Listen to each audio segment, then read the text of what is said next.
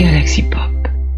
Bonjour à toutes, bonjour à tous. Vous vous apprêtez à écouter Universal Monsters, une émission proposée originellement sur le podcast pour une poignée de reviews qui n'existe plus depuis. Et suite à de nombreuses demandes, nous avons décidé de les réuploader. Ces émissions ont été enregistrées au cours de l'année 2020, ce qui explique certaines références à des événements passés. Bonne écoute à toutes et à tous sur Galaxy Pop.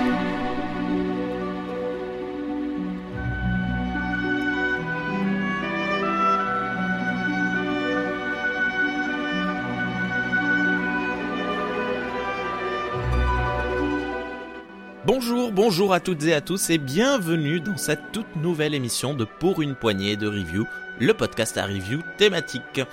Toute nouvelle émission parce que c'est un nouveau concept, ça faisait longtemps qu'on n'avait pas lancé ça.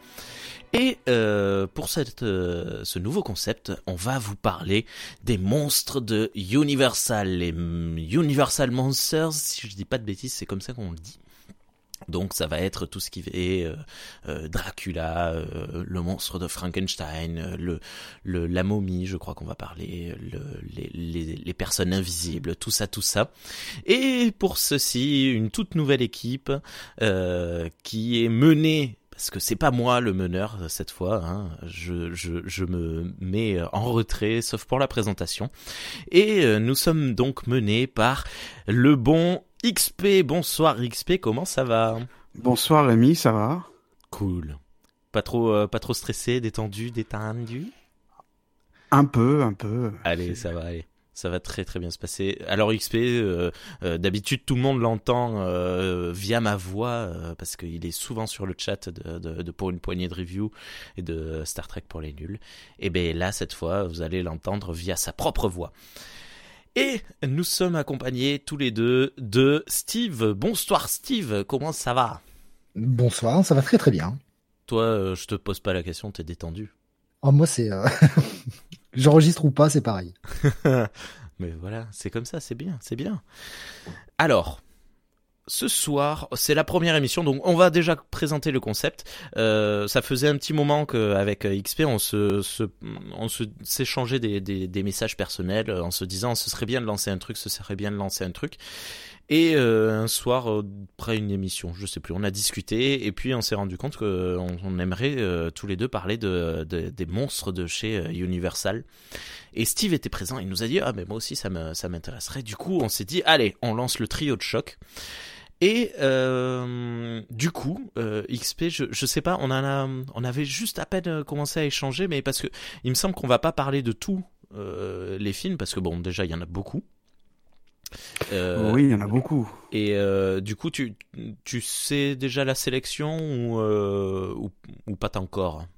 Pas elle encore. va évoluer, elle risque d'évoluer au fur et à mesure du temps. Oui. Ce qui est sûr, une chose est certaine, c'est que ce soir nous allons parler de Dracula, le film. De... Si je comprends bien, on fera pas les Abbott et Costello Abbott et Costello. Alors je les ai pas vus et je connais pas la référence. Je connais les références, mais je les ai pas vues. Désolé. C'est, euh, ce sera, enfin, c'est sur la fin du, du, du, cycle universal, mais tous les monstres ont rencontré ensuite Abbott et Costello, qui sont deux comiques. Je vais, je vais schématiser et les, les gros fans vont, vont, hurler au scandale, mais c'est, on va dire Laurel et Hardy. C'est un peu, un peu le même esprit. D'accord. Et ils ont rencontré tous les monstres, que ce soit l'homme invisible, le garou, Dracula. Enfin voilà, c'est, c'est ah. ce qui conclut plus ou moins le cycle en comique. Et, et ben, pourquoi 40. pas peut-être hein, dans une émission spéciale. Donc on a prévu euh, justement de faire une émission, un film. Et bien pourquoi pas, à la fin on fera une émission spéciale euh, Abbott et Costello. Et parce que du coup il y a eu plusieurs films, c'est ça? Ah oui, oui, oui. D'accord, un pour chaque, euh, chaque monstre qu'il rencontre. C'est ça. Ok, ok, ben pourquoi pas, écoute. Et ce soir, donc, nous allons commencer avec Dracula, euh, le, le film. Euh, je, je, ça y est, je, depuis tout à l'heure, je réfléchis à, au nom du réalisateur, mais je l'ai oublié. Todd Browning. Todd Browning. Todd Browning. Et c'est toi, XP, qui va nous présenter un peu le contexte, et ensuite Steve va nous, nous résumer l'histoire euh, rapidement, et puis on va échanger là-dessus. On t'écoute, XP. Alors, euh, Dracula est sorti en 1931 aux États-Unis, mais avant ça, il y a eu euh, un très long chemin pour que euh, Dracula arrive sur sur grand écran. Au départ, Dra Dracula, c'est un roman de Bram Stoker qui est né en 1847. Il a mis, il a mis six ans à écrire, à écrire son roman Dracula qui sort en 1897, qui est une sorte de, de roman, on peut dire épistolaire, puisque c'est un mélange de, de journaux intimes, d'extraits, euh, d'extraits, d'articles de presse, d'échanges de correspondance. Ça, ça serait un peu l'équivalent au, cinéma du found, du found footage. Found footage. Oui, euh, j'ai toujours du mal à. Non, mais c'est c'est un, nom hyper relou à dire pour les Français. C'est très très. Found footage. C'est pour ça qu'il a mis 6 ans à l'écrire, hein, parce que le temps de recevoir les lettres, ça pas aussi vite que maintenant. Et euh, ouais. Et, alors, ça fait mal les, les romans épistolaires? Parce que moi, j'ai juste essayé une fois euh, le roman euh, Effusistolaire, ça, ça, faisait super mal. Ah, il y a une célèbre histoire en Australie où, où c'était aux États-Unis peut-être.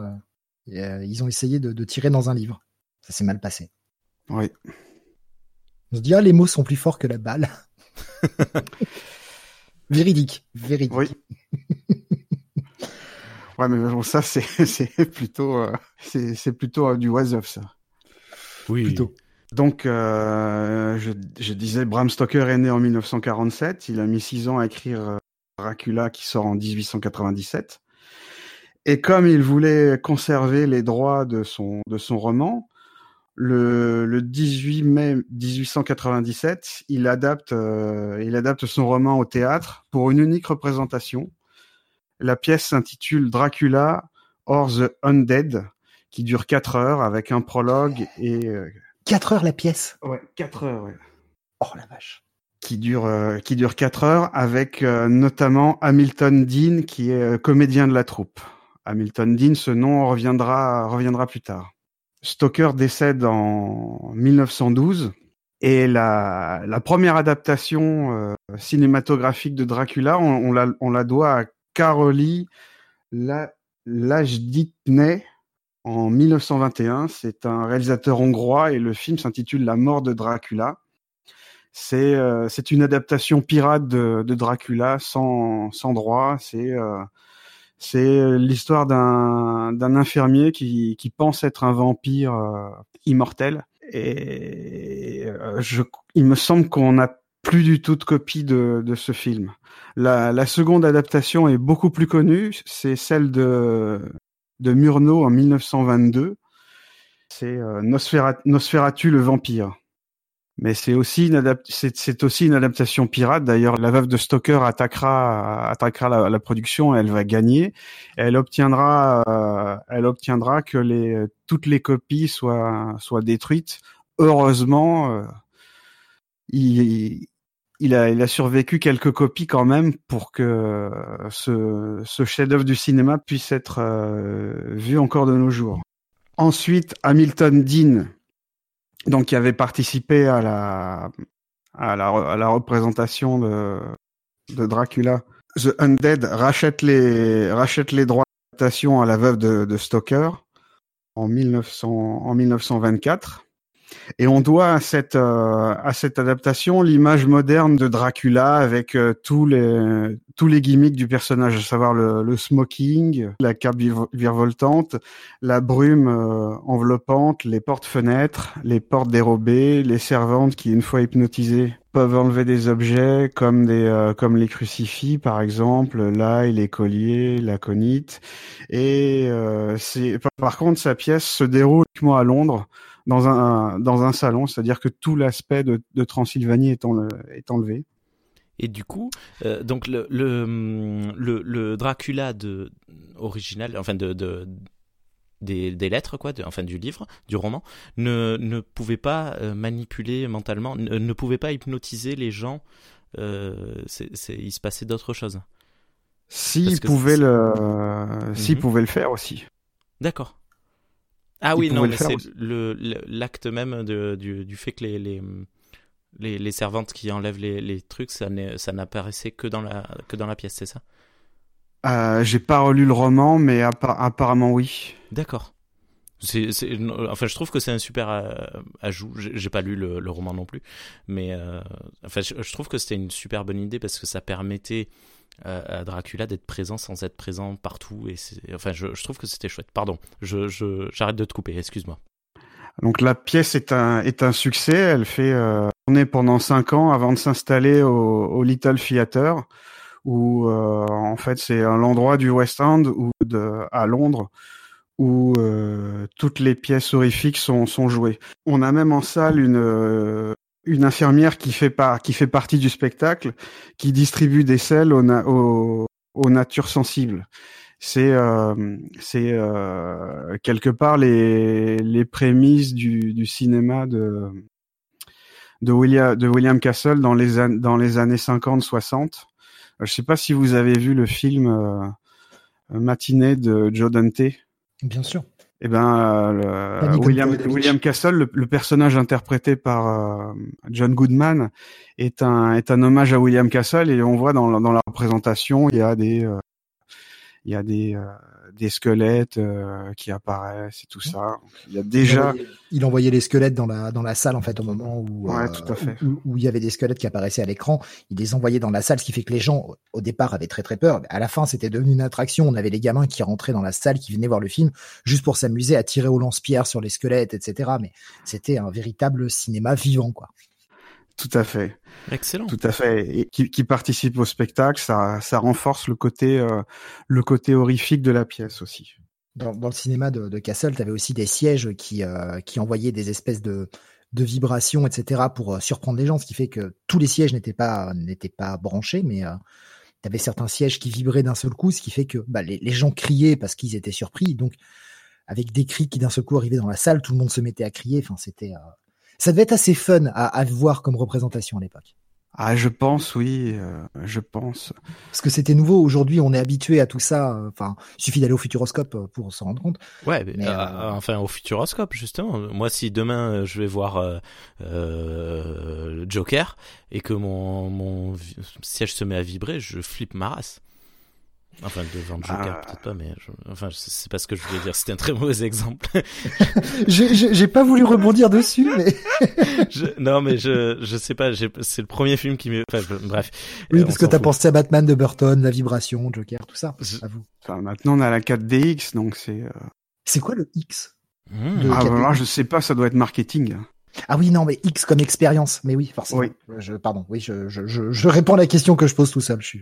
Alors, suite euh, suite à ce succès en, en Angleterre, euh, Wright achète les droits d'adaptation pour les États-Unis et où elle est euh, où elle est réécrite pour Broadway par le, le journaliste dramaturge John L. Balderston. Et la première a lieu à New York en octobre 1927. Le rôle de Dracula est offert à Bela Lugosi, un expatrié hongrois qui parle à, qui parle à peine anglais et ça sera euh, ça sera le rôle de sa vie. Ce qui est euh, ce qui est impressionnant, c'est que le mec a appris tout son texte en phonétique. Tout à fait, oui. Tout à fait. D'ailleurs, à, à, tel point que le, le metteur en scène, pour pouvoir euh, pour pouvoir le diriger, lui, lui parlait en français. c'est ouf. C'est excellent, c'est génial, hein. je, je savais pas. J'imagine la difficulté, à, déjà, apprendre un texte, euh, bon, même si le, tout le texte de Dracula, et on le voit dans le film, c'est pas le, le rôle qui a le plus de lignes de dialogue, mais quand tu ne sais pas ce que tu dis, que tu apprends purement en phonétique et que tu, te bornes à répéter, c'est ça doit être vachement plus compliqué parce que tu ne peux pas, enfin, pour interpréter les émotions, tout ça, c'est très compliqué. Comment veux-tu interpréter la moindre émotion si tu n'as pas le sens de ce que tu dis? La performance est extrêmement difficile. Alors, il y a une petite particularité avec cette version américaine, c'est que euh, Wright ajoute une petite pointe d'érotisme, c'est-à-dire que euh, Bella Lugosi embrasse euh, embrasse sa victime langoureusement avant de dénuder sa gorge pour la mordre. Ce que dans le film de Dracula on ne verra pas, mais par contre ce qu'on verra dans les dans les futures adaptations de la Hammer. Mais c'est vrai Et... que le film est, est, est assez euh, sage. Ah oui, on verra on verra d'ailleurs pourquoi après. Et comme à, comme à Londres, il y a des, euh, des, des, infirmières et des pamoisons qui font partie du spectacle. Et euh, à cette euh, à cette première, il y a un représentant de la de la université qui, qui était à Broadway lors de, lors de cette représentation et euh, il dit, euh, je cite, il, euh, il trouve que Dracula ferait un excellent film, une chance pour les acteurs, scénaristes et cinéastes, propice à une photographie unique et merveilleuse, un film parfait d'un point de vue pictural et dramatique, mais pas d'un point de vue du box-office ni de l'éthique de l'industrie. Un film qu'aucun enfant ni personne de nature sensible ne, ne devrait voir, un film à côté duquel le cabinet du docteur Caligari semblerait bien gentillet. Alors le, le, le cabinet du docteur Caligari est un film qui est sorti en 1920 et réalisé par Robert euh, la, cette fois encore, la pièce, la pièce est un succès parce qu'elle reste trois semaines avant de partir pour deux tournées simultanées, l'une avec euh, Bela Lugosi dans le rôle de Dracula et l'autre qui est euh, et l'autre par Raymond Huntley, le Dracula, le Dracula anglais de la pièce de la pièce anglaise. À, cette occasion, euh, à, cette occasion, Bela Lugosi a l'occasion de jouer en Californie, ce qui, ce qui permet de de se rapprocher un peu plus d'Hollywood. Et les, euh, les, studios, ben, fort, de succès, d'adapter euh, d'adapter Dracula, mais ils préfèrent euh, ils préfèrent plus adapter la pièce de théâtre qui est plus édulcorée. Alors il y a les négociations avec la, veuve de Stoker durent deux ans entre Hamilton Dean, John Balderston et leurs agents, les studios de la Universal, la Golden Mayer, la Columbia, la Fox Film, et finalement c'est la c'est la Universal qui racheta les droits d'adaptation du livre et de la pièce pour 40 000 dollars en 1930. Alors reste à, une fois que les droits sont acquis, reste à trouver qui va qui va interpréter Dracula. La Universal ne veut pas du tout de, de Bela Lugosi parce qu'elle veut elle veut réaliser un succès et elle veut un acteur euh, elle veut un acteur populaire. Alors, euh, la, la, presse spécialisée suggère l'Autrichien Konrad Veit, qui avait joué le, le, somnobule dans le cabinet du docteur Caligari. Mais le, le président de la, la, Universal, Karl Lehmann, voulait lui l'enchaîner. C'était la, une vedette très populaire du, cinéma muet. On l'appelait l'homme, euh, l'homme aux mille visages, qui avait l'habitude de jouer des, films, des films horrifiques pour garantir le succès du film.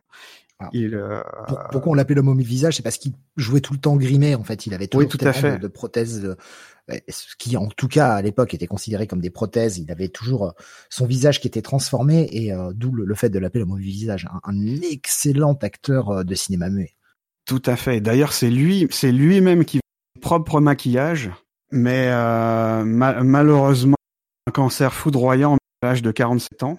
Néanmoins, la, la Universal arrive à convaincre euh, Todd Browning, qui était un réalisateur de la de la MGM, de réaliser le film. Alors euh, Browning connaissait euh, connaissait très bien Longcheney parce qu'ils ont tourné dix films ensemble pour la pour la MGM. Et d'autres d'autres acteurs sont, sont sont envisagés pour placer Longcheney comme Paul Muni qui qui était connu à l'époque pour le film Seven, euh, Seven Face et Paul Muni après a joué dans, dans beaucoup de films de, de gangsters, notamment le, le, Scarface original. Et euh, Bella, Bella Lugosi n'est pas du tout n'est pas du tout envisagé, mais il fait il, fait pression euh, même auprès de la de la veuve de Stoker pour obtenir le rôle.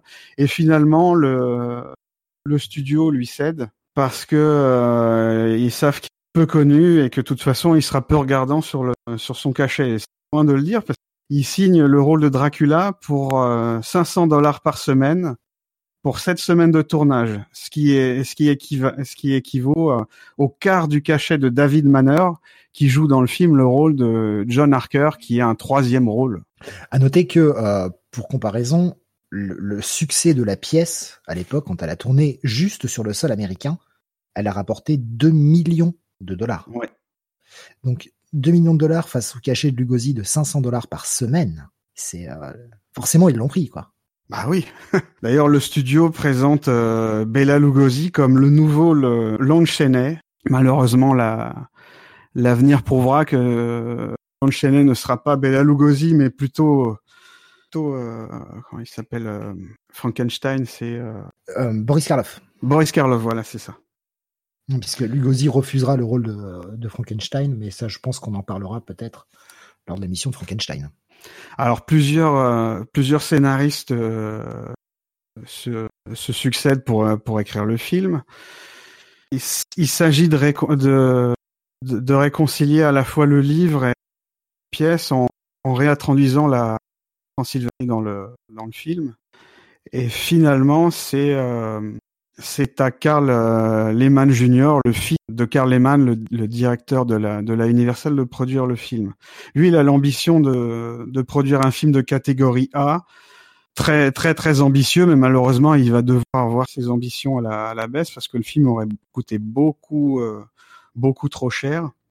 Et c'est euh, Gareth qui, qui contribuera le plus à l'écriture de Dracula et on le retrouvera au scénario de Frankenstein et à la fille de et à la fille de Dracula en 1936 qui euh, qui est un film de la franchise de, de Dracula.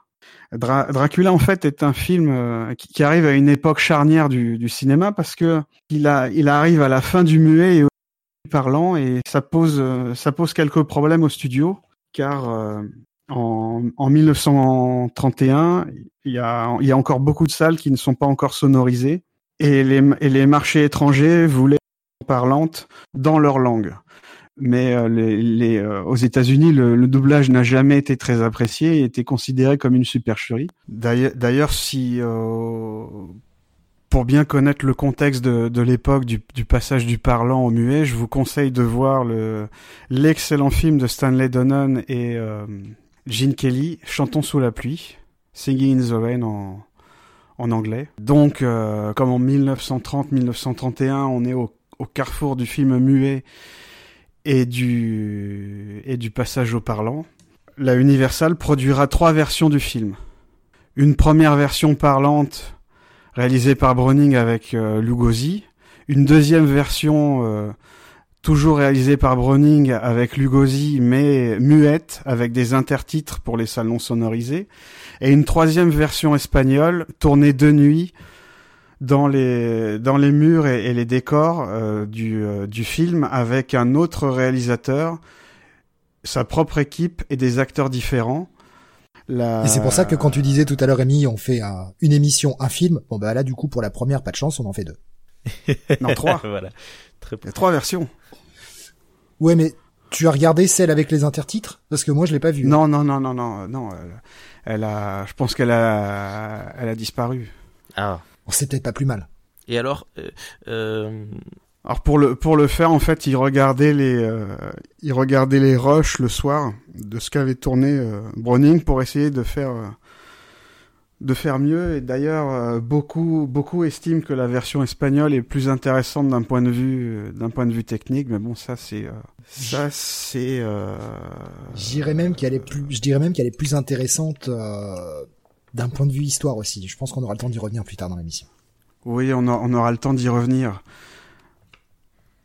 Euh, oui, le, le, film espagnol est plus intéressant euh, d'un point de vue technique et, et, aussi, et aussi du fait que le, la, la, version, la version espagnole ne, ne souffre pas de, de la censure.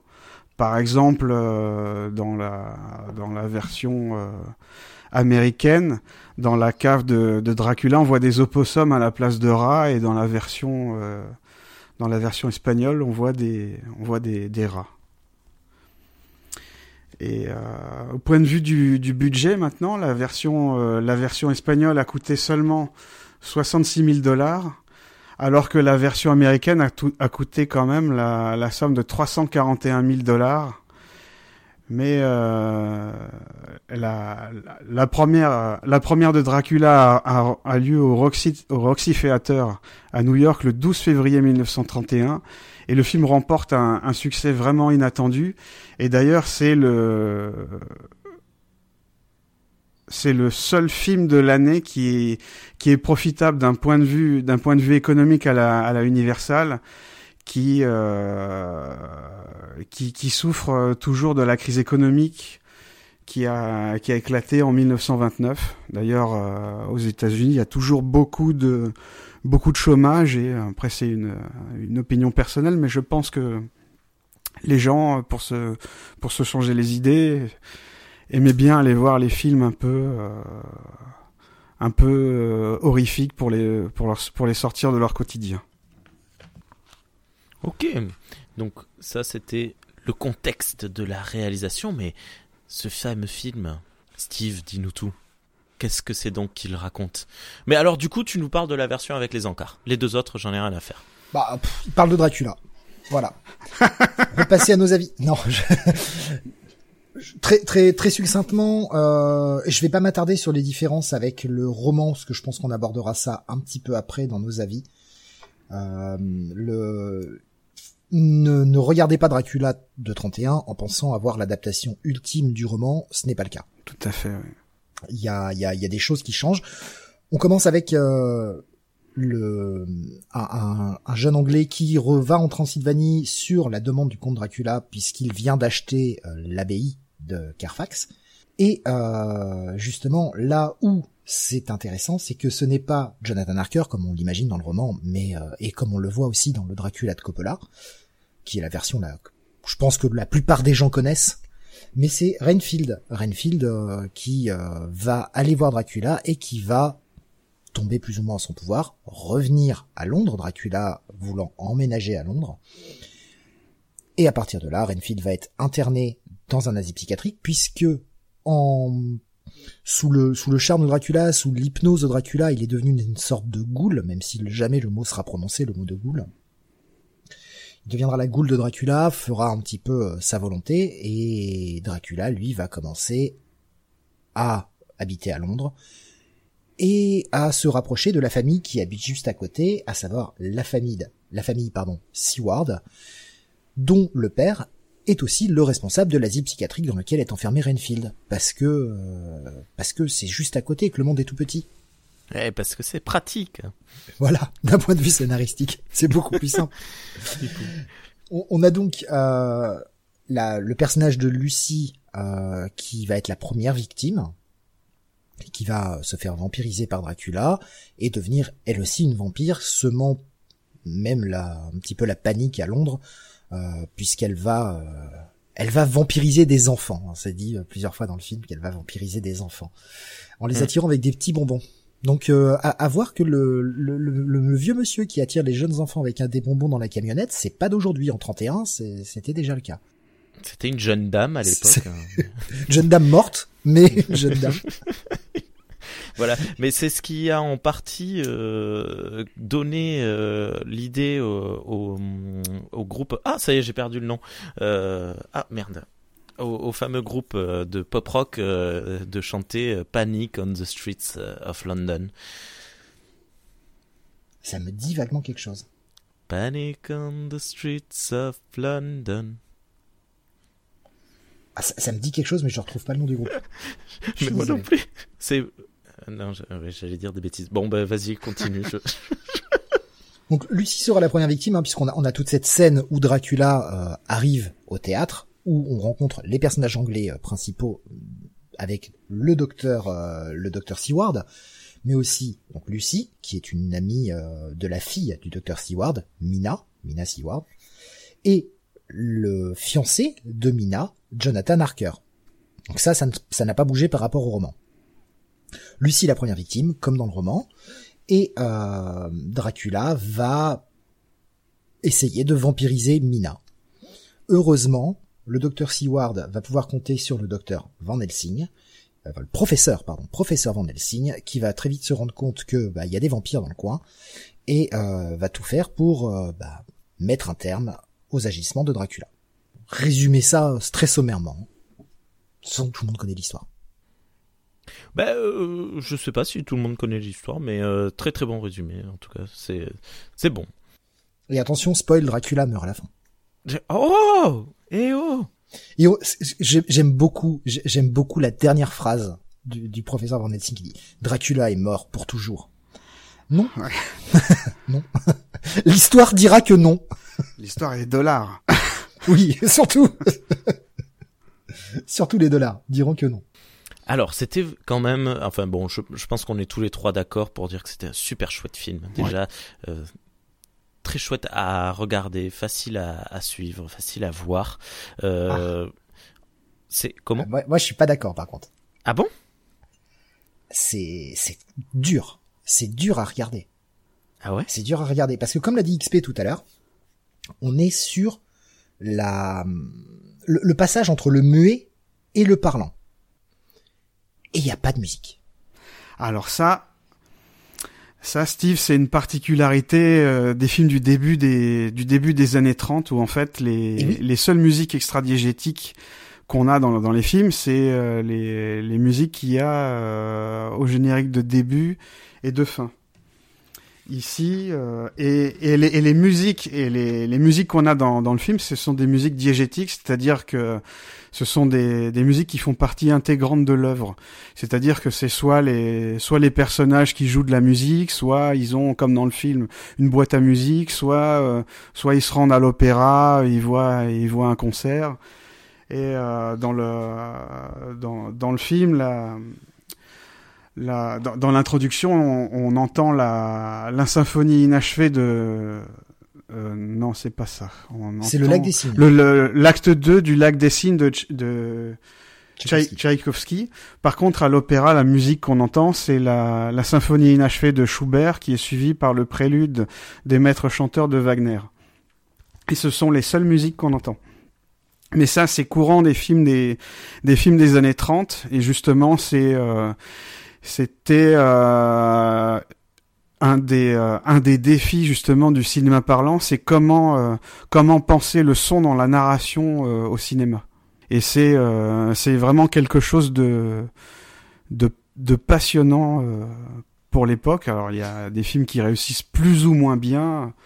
Un, un des films qui a merveilleusement bien réussi à mêler le son euh, à sa narration, c'est c'est la M le maudit de Fritz Lang euh, qui sort en 1931 en Allemagne, hein, où le tueur euh, où le tueur sifflote euh, un air et le témoin euh, le témoin du tueur c'est un c'est un marchand de ballons aveugle.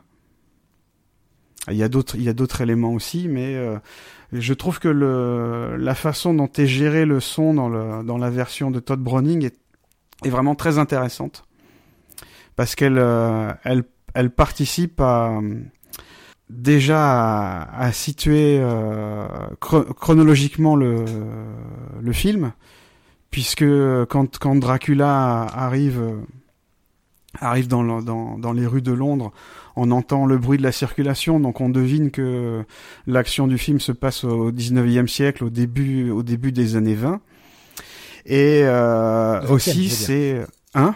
20e, tu veux dire, non? Oui, du 20e, pardon, oui. Du 20e. Et aussi, elle, euh, elle contribue aussi à euh, personnaliser le côté fantastique de, Dracula par le, par le hors-champ. Ah mais je je je je, je reproche pas au film qu'il n'ait pas de musique.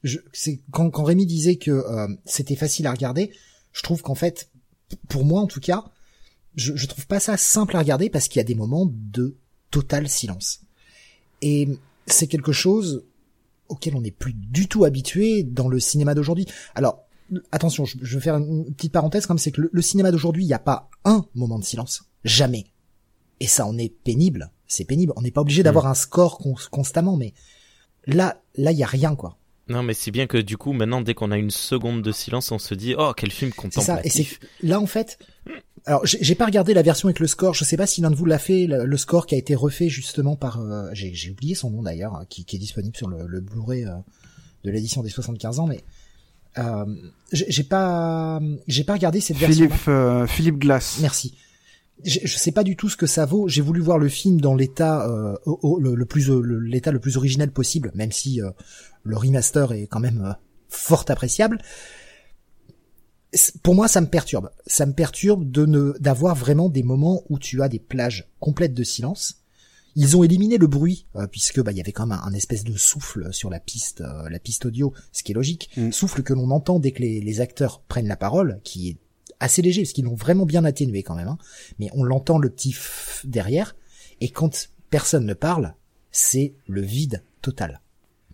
Et je trouve que c'est assez perturbant. C'est pour ça que pour moi la, vision n'a pas été si facile que ça parce qu'on n'est plus dans les standards actuels. Ça aurait été bien peut-être d'avoir euh, de temps en temps, mais juste de temps en temps, euh, vraiment avec parcimonie, un, un petit peu de, un petit peu de corde pour rajouter à l'élément ou tu vois, enfin quelque chose euh, pour augmenter le l'effet dramatique.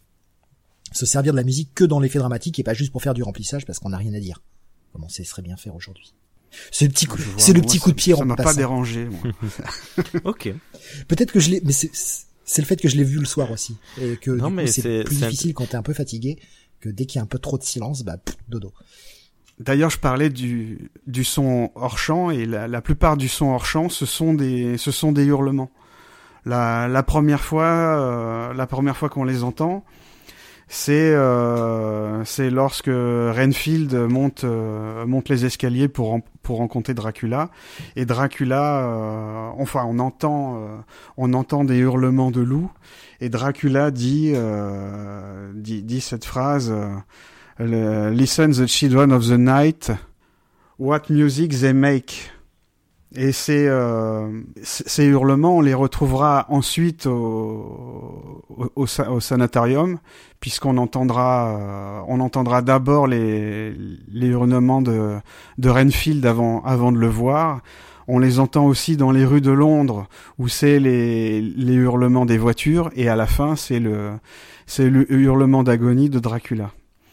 Et ce, ce que je trouve, euh, ce que je trouve très intéressant avec la, version de Browning, c'est justement euh, l'utilisation de ce son hors champ, parce que euh, le, en fait, le, son, le son des hurlements de loup annonce, euh, annonce en quelque sorte l'arrivée de, Dracula ou son départ, puisque c'est dit à un moment du film, euh, ah bah il a, il a disparu, mais j'ai entendu des, j'ai entendu des, j'ai entendu un loup et j'ai vu un espèce de loup en train de courir. Quelque part, peut-être que je surinterprète, mais euh, ça me fait, euh, ça, ça me fait penser au travail de, de John Williams ou, euh, au film, ou, au film Terminator, où on a, euh, où on a des, euh, des thèmes euh, qui sortent de, de leitmotiv, des thèmes par personnage qui les annoncent. Dans, dans, les, dans les Dents de la Mer, il y a la musique des Dents de la Mer qui annonce qui annonce le, requin comme dans Terminator on a son thème qui arrive avant qu'on le voit qui annonce le Terminator et pour moi quelque part les hurlements de les loup font un peu cet office de musique qui n'est pas dans le film mais qui euh, sert un peu de thématique euh, sonore à Dracula Ah, c'est malin ça. Tu vois, je l'avais pas du tout, euh, je l'avais pas du tout vu. D'ailleurs- cette, euh, cet aspect-là n'est pas dans le film, euh, n'est pas dans le film espagnol, parce que euh, l'équipe, l'équipe espagnole, comme je l'ai dit, c'est a étudié, les- a étudié les rushs par Karl, par Karl Freund, le, Ah, le, le caméraman, et justement, ces, ces sons de loup ont été rajoutés en post-production. Donc ils n'y sont, euh, ils, n'y sont pas, et c'est pour ça que les, les deux films sont, sont différents. Ils ont, euh, c'est très intéressant parce qu'un un même, un même script ne donne pas forcément le, le même film suivant ce qu'on veut, ce qu'on veut donner ou non.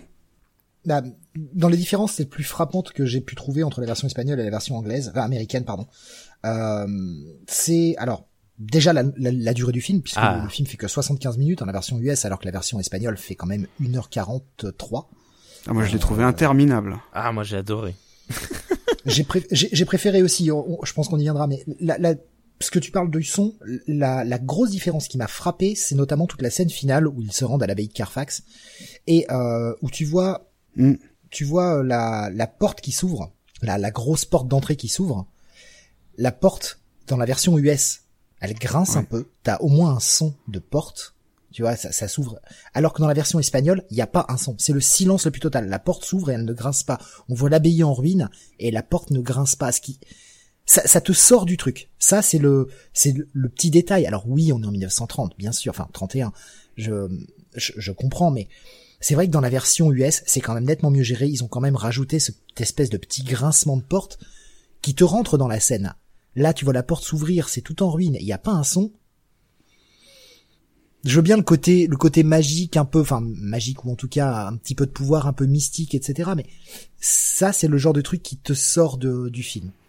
Justement, tu parles de, de, grincement, de grincement de porte et justement dans la version, euh, c'est marrant parce qu'il y a une sorte d'effet miroir parce que dans la dans le château de Dracula en Transylvanie, justement, la version espagnole insiste beaucoup sur les sur les sons où on entend la grosse porte de la de la chambre de Dracula justement grincer.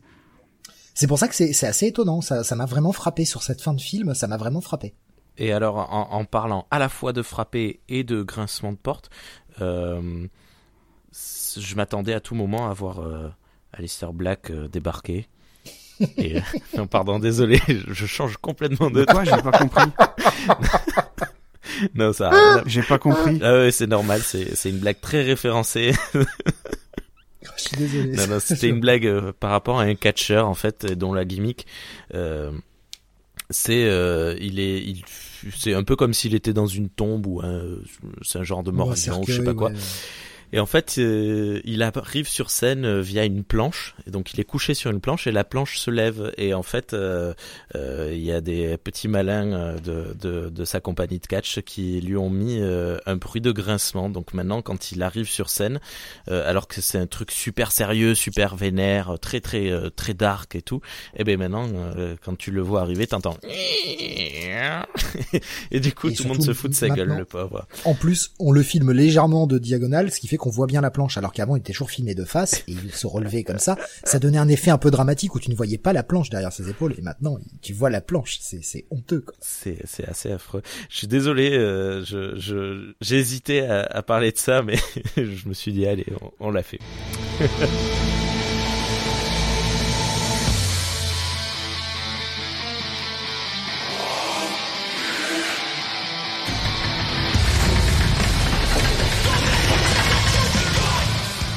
Ok, et donc euh, beaucoup de différences entre les deux versions sonorement, mais euh, il y a quand même beaucoup de, de différences également euh, dans les dans les visuels, dans les choix des plans, oui. qui sont qui sont filmés. Tout à fait. C'est alors tout à l'heure j'ai parlé du, du caméraman Karl Freund qui a, Karl Freud, euh, c'est un c'est un caméraman connu du, du, du cinéma muet. Il a introduit euh, notamment les les mouvements de caméra chez Fritz Lang, puisqu'il a c'est lui qui a tourné euh, Metropolis et le les derniers des hommes de, de Murnau. Mais par contre, Todd Browning, lui, préférait les plans un peu plus un peu plus statiques.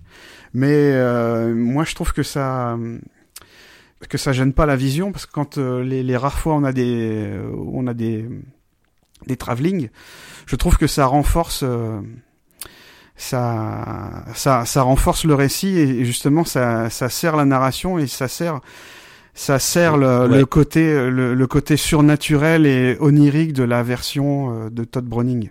On peut noter ce cette espèce de, de travelling avant, euh, à un moment, euh, on voit, euh, j'ai oublié le nom de, de, du personnage féminin principal, qui est sur un balcon et le, la caméra est placée dans le salon et elle, elle avance, elle avance, elle avance jusqu'à se retrouver dans le sal, dans le balcon avec elle. Et, alors moi, tu vois, ça m'a donné un peu l'effet inverse, c'est-à-dire que le fait d'avoir très très peu de plans en mouvement. Alors pendant le film, comme tu dis, euh, ces, mouvements euh, rares de, caméra euh, t'intègrent sont, très très bons à chaque fois. mais du coup, quand j'ai vu la version espagnole, et que je voyais tous ces mouvements de caméra, justement, je me disais, oh, mais c'est complètement fifou, ça part dans tous les sens et tout. Et je trouvais ça super, super chouette. Et donc, peut-être que le, fait de voir la version espagnole après avoir vu la version américaine, euh, je, sais pas, on peut dire que c'est la version américaine et la version espagnole. Je sais pas si on peut dire ça comme ça. Bah oui. Ouais, c'est ça. C'est tout à fait vrai. Ok. Euh, c'est peut-être euh, intéressant de voir les deux versions, mais dans cet ordre-là, plutôt que dans l'autre ordre, que dans l'inverse. Je sais pas. Alors vu que moi je fais rien comme tout le monde, euh... j'ai fait version US. Je me suis endormi la moitié du film parce que le silence, voilà, m'a achevé. Et puis, j'ai du coup enchaîné sur la version espagnole. Et j'ai fini la version US que j'avais laissée euh, à moitié. Et alors, c'est peut-être encore mieux, parce que du coup, t'avais vraiment euh, les, les différences. Euh. Ouais, j'ai fait. euh, c'est- bizarre hein, comme ordre de, de, de visionnage, mais j'ai fait euh, demi version US, version espagnole, demi version US. Et du coup, j'ai pu j'ai pu comparer le début euh, en voyant d'abord la version US et j'ai vu ensuite la, la version espagnole et vu l'adaptation US et j'avoue que j'ai préféré comme ça parce que il y a beaucoup plus, comme tu disais, il y a, y a tous ces mouvements de caméra, mais il y a aussi une histoire qui est vachement plus rallongée dans la version espagnole. T'as trouvé ça interminable, toi, XP Oui. Tu nous as clairement dit que t'as même regardé un peu la fin en accéléré. Oui, tout à fait. J'en pouvais plus. Ah, moi, je, je, j'ai, j'ai vraiment beaucoup, beaucoup, beaucoup apprécié la, la version espagnole. J'ai, j'ai préféré euh, de loin la, la version espagnole. Je, je, Mais j'avoue- je- L'argument, l'argument principal de la version espagnole, on, on va être honnête, c'est Lupita Tovar, celle qui joue Mina. Enfin, qui s'appelle Oui. pas Mina dans la version espagnole d'ailleurs, puisque euh, ils ont changé son nom. Elle s'appelle Eva. Mais je la trouve beaucoup plus expressive, mais bien meilleure actrice que Helen Chandler qui joue Mina. Alors, je suis assez d'accord. Et, et ce qui est très drôle, c'est que le gros euh, défaut de Dracula dans la version espagnole, ben, c'est, c'est, c'est Dracula, selon moi. c'est, le, le personnage de Dracula ouais. qui. Bella est beaucoup bien bien au-dessus, bien au-dessus du du pauvre Carlos Villarreal qui qui voilà. Ouais, Qu'il est atteint de strabisme. Moi, je, je pense que mon mon moment préféré, c'est au moment où il voit la croix. Ce- cette espèce de cri. je, je me le suis repassé plusieurs fois parce que je- j'en pouvais plus. Ce cri qu'il fait quand il voit la croix, quand euh, quand il essaye de posséder Van Helsing, c'est quelque chose qu'on a dans les deux versions. hein. Il essaye de posséder. Je, en fait, là, je- par contre, j'avoue que je ne sais. Les deux approches sont différentes. On, on a dans la version US un, un Dracula qui essaye de d'hypnotiser euh, Van Helsing, Oui. et dans la version US, on a un Van Helsing qui qui commence à, à être possédé, qui on a Dracula qui lui fait approche, approche, et il commence, il fait deux trois pas, il approche, et puis il reprend ses esprits, et on voit qu'il lutte, et finalement il recule, et ne tombe pas sous l'emprise de Dracula. La scène est bien gérée. Dans la version espagnole, c'est un petit peu différent. Il euh, il commence même même principe, il euh, il essaie de l'hypnotiser et euh, pour qu'il euh, se débarrasse de la croix de, de son crucifix qu'il allait sortir, et il lui demande de placer le crucifix dans cette boîte. Et on voit un Van Helsing qui approche, qui approche. Dracula se cache sous sa cape le temps de qu'il pose la croix dans cette petite boîte. Mais en fait, euh, Van Helsing faisait semblant, ferme la boîte, garde le crucifix dans la main et le montre à Dracula qui euh, hurle et s'enfuit. Et ce cri au moment où il hurle, le, pauvre Carlos, ce cri qu'il fait m'a fait mourir de rire. C'était euh, un cri euh, un, un, un poil ridicule, mais euh, voilà, ça ça ça ça m'a fait euh, ça m'a fait le film. Ouais. Moi, je trouve que la la version espagnole enlève euh, enlève pas mal de, de côté euh, surnaturel de, de Dracula. Et je trouve que la la censure du film du film américain justement sert euh, finalement sert sert à davantage à, à renforcer le, le, le côté surnaturel et un peu onirique de, de Dracula. Parce que la, la version espagnole est un peu plus euh, organique. Alors je vais m'expliquer. Au début du film quand Renfield attend le, la voiture de, de Dracula la voiture à cheval de Dracula dans la version euh, espagnole non dans la version américaine on voit on reconnaît Dracula euh, par ses yeux son visage n'est pas caché Oui. alors que dans la dans, dans la version espagnole son visage est caché. Et pour moi c'est c'est euh, c'est une erreur. Alors que pourtant Alors- c'est comme ça dans le script. oui c'est c'est comme c'est même c'est même comme ça dans le roman. Et même le l'historien qui a commenté le film David euh, Giscal trouve que trouve que c'est une erreur. Et pour moi je trouve que c'est une excellente idée d'adaptation puisque euh, on voit on voit donc Dracula qui euh, qui pilote la voiture après on a un plan de Renfield dans la voiture et après on a la caméra qui revient sur le carrosse et on voit que le, le conducteur Dracula a disparu et à la place on a une chauve-souris qui guide qui guide le carrosse. Donc euh, c'est un moyen habile pour montrer au spectateur que Dracula est capable de se transformer en chauve-souris. Et donc à chaque fois qu'on verra une, une chauve-souris apparaître, le spectateur saura que c'est Dracula. Ce qui est, ce qui est un peu plus, euh, ce qui est un peu plus problématique dans la version, euh, dans la version espagnole, puisqu'il est, euh, puisqu'il est caché. Un autre, un autre point moi qui me, qui me marque, c'est que quand on, quand on voit Dracula dans la cave de l'abbaye, quand il est, quand il est dans, dans sa boîte, on voit, on voit le couvercle qui se lève dans la version de, Browning, la caméra fait un mouvement vers la gauche et revient et, revient sur la boîte. Et là, on voit euh, on voit Bella, Lugosi qui est qui est euh, qui est penché et qui se relève. Alors que dans la version alors que dans la version espagnole, on n'a pas de balayage vers la gauche. On voit Dracula qui sort euh, qui, sort de sa boîte.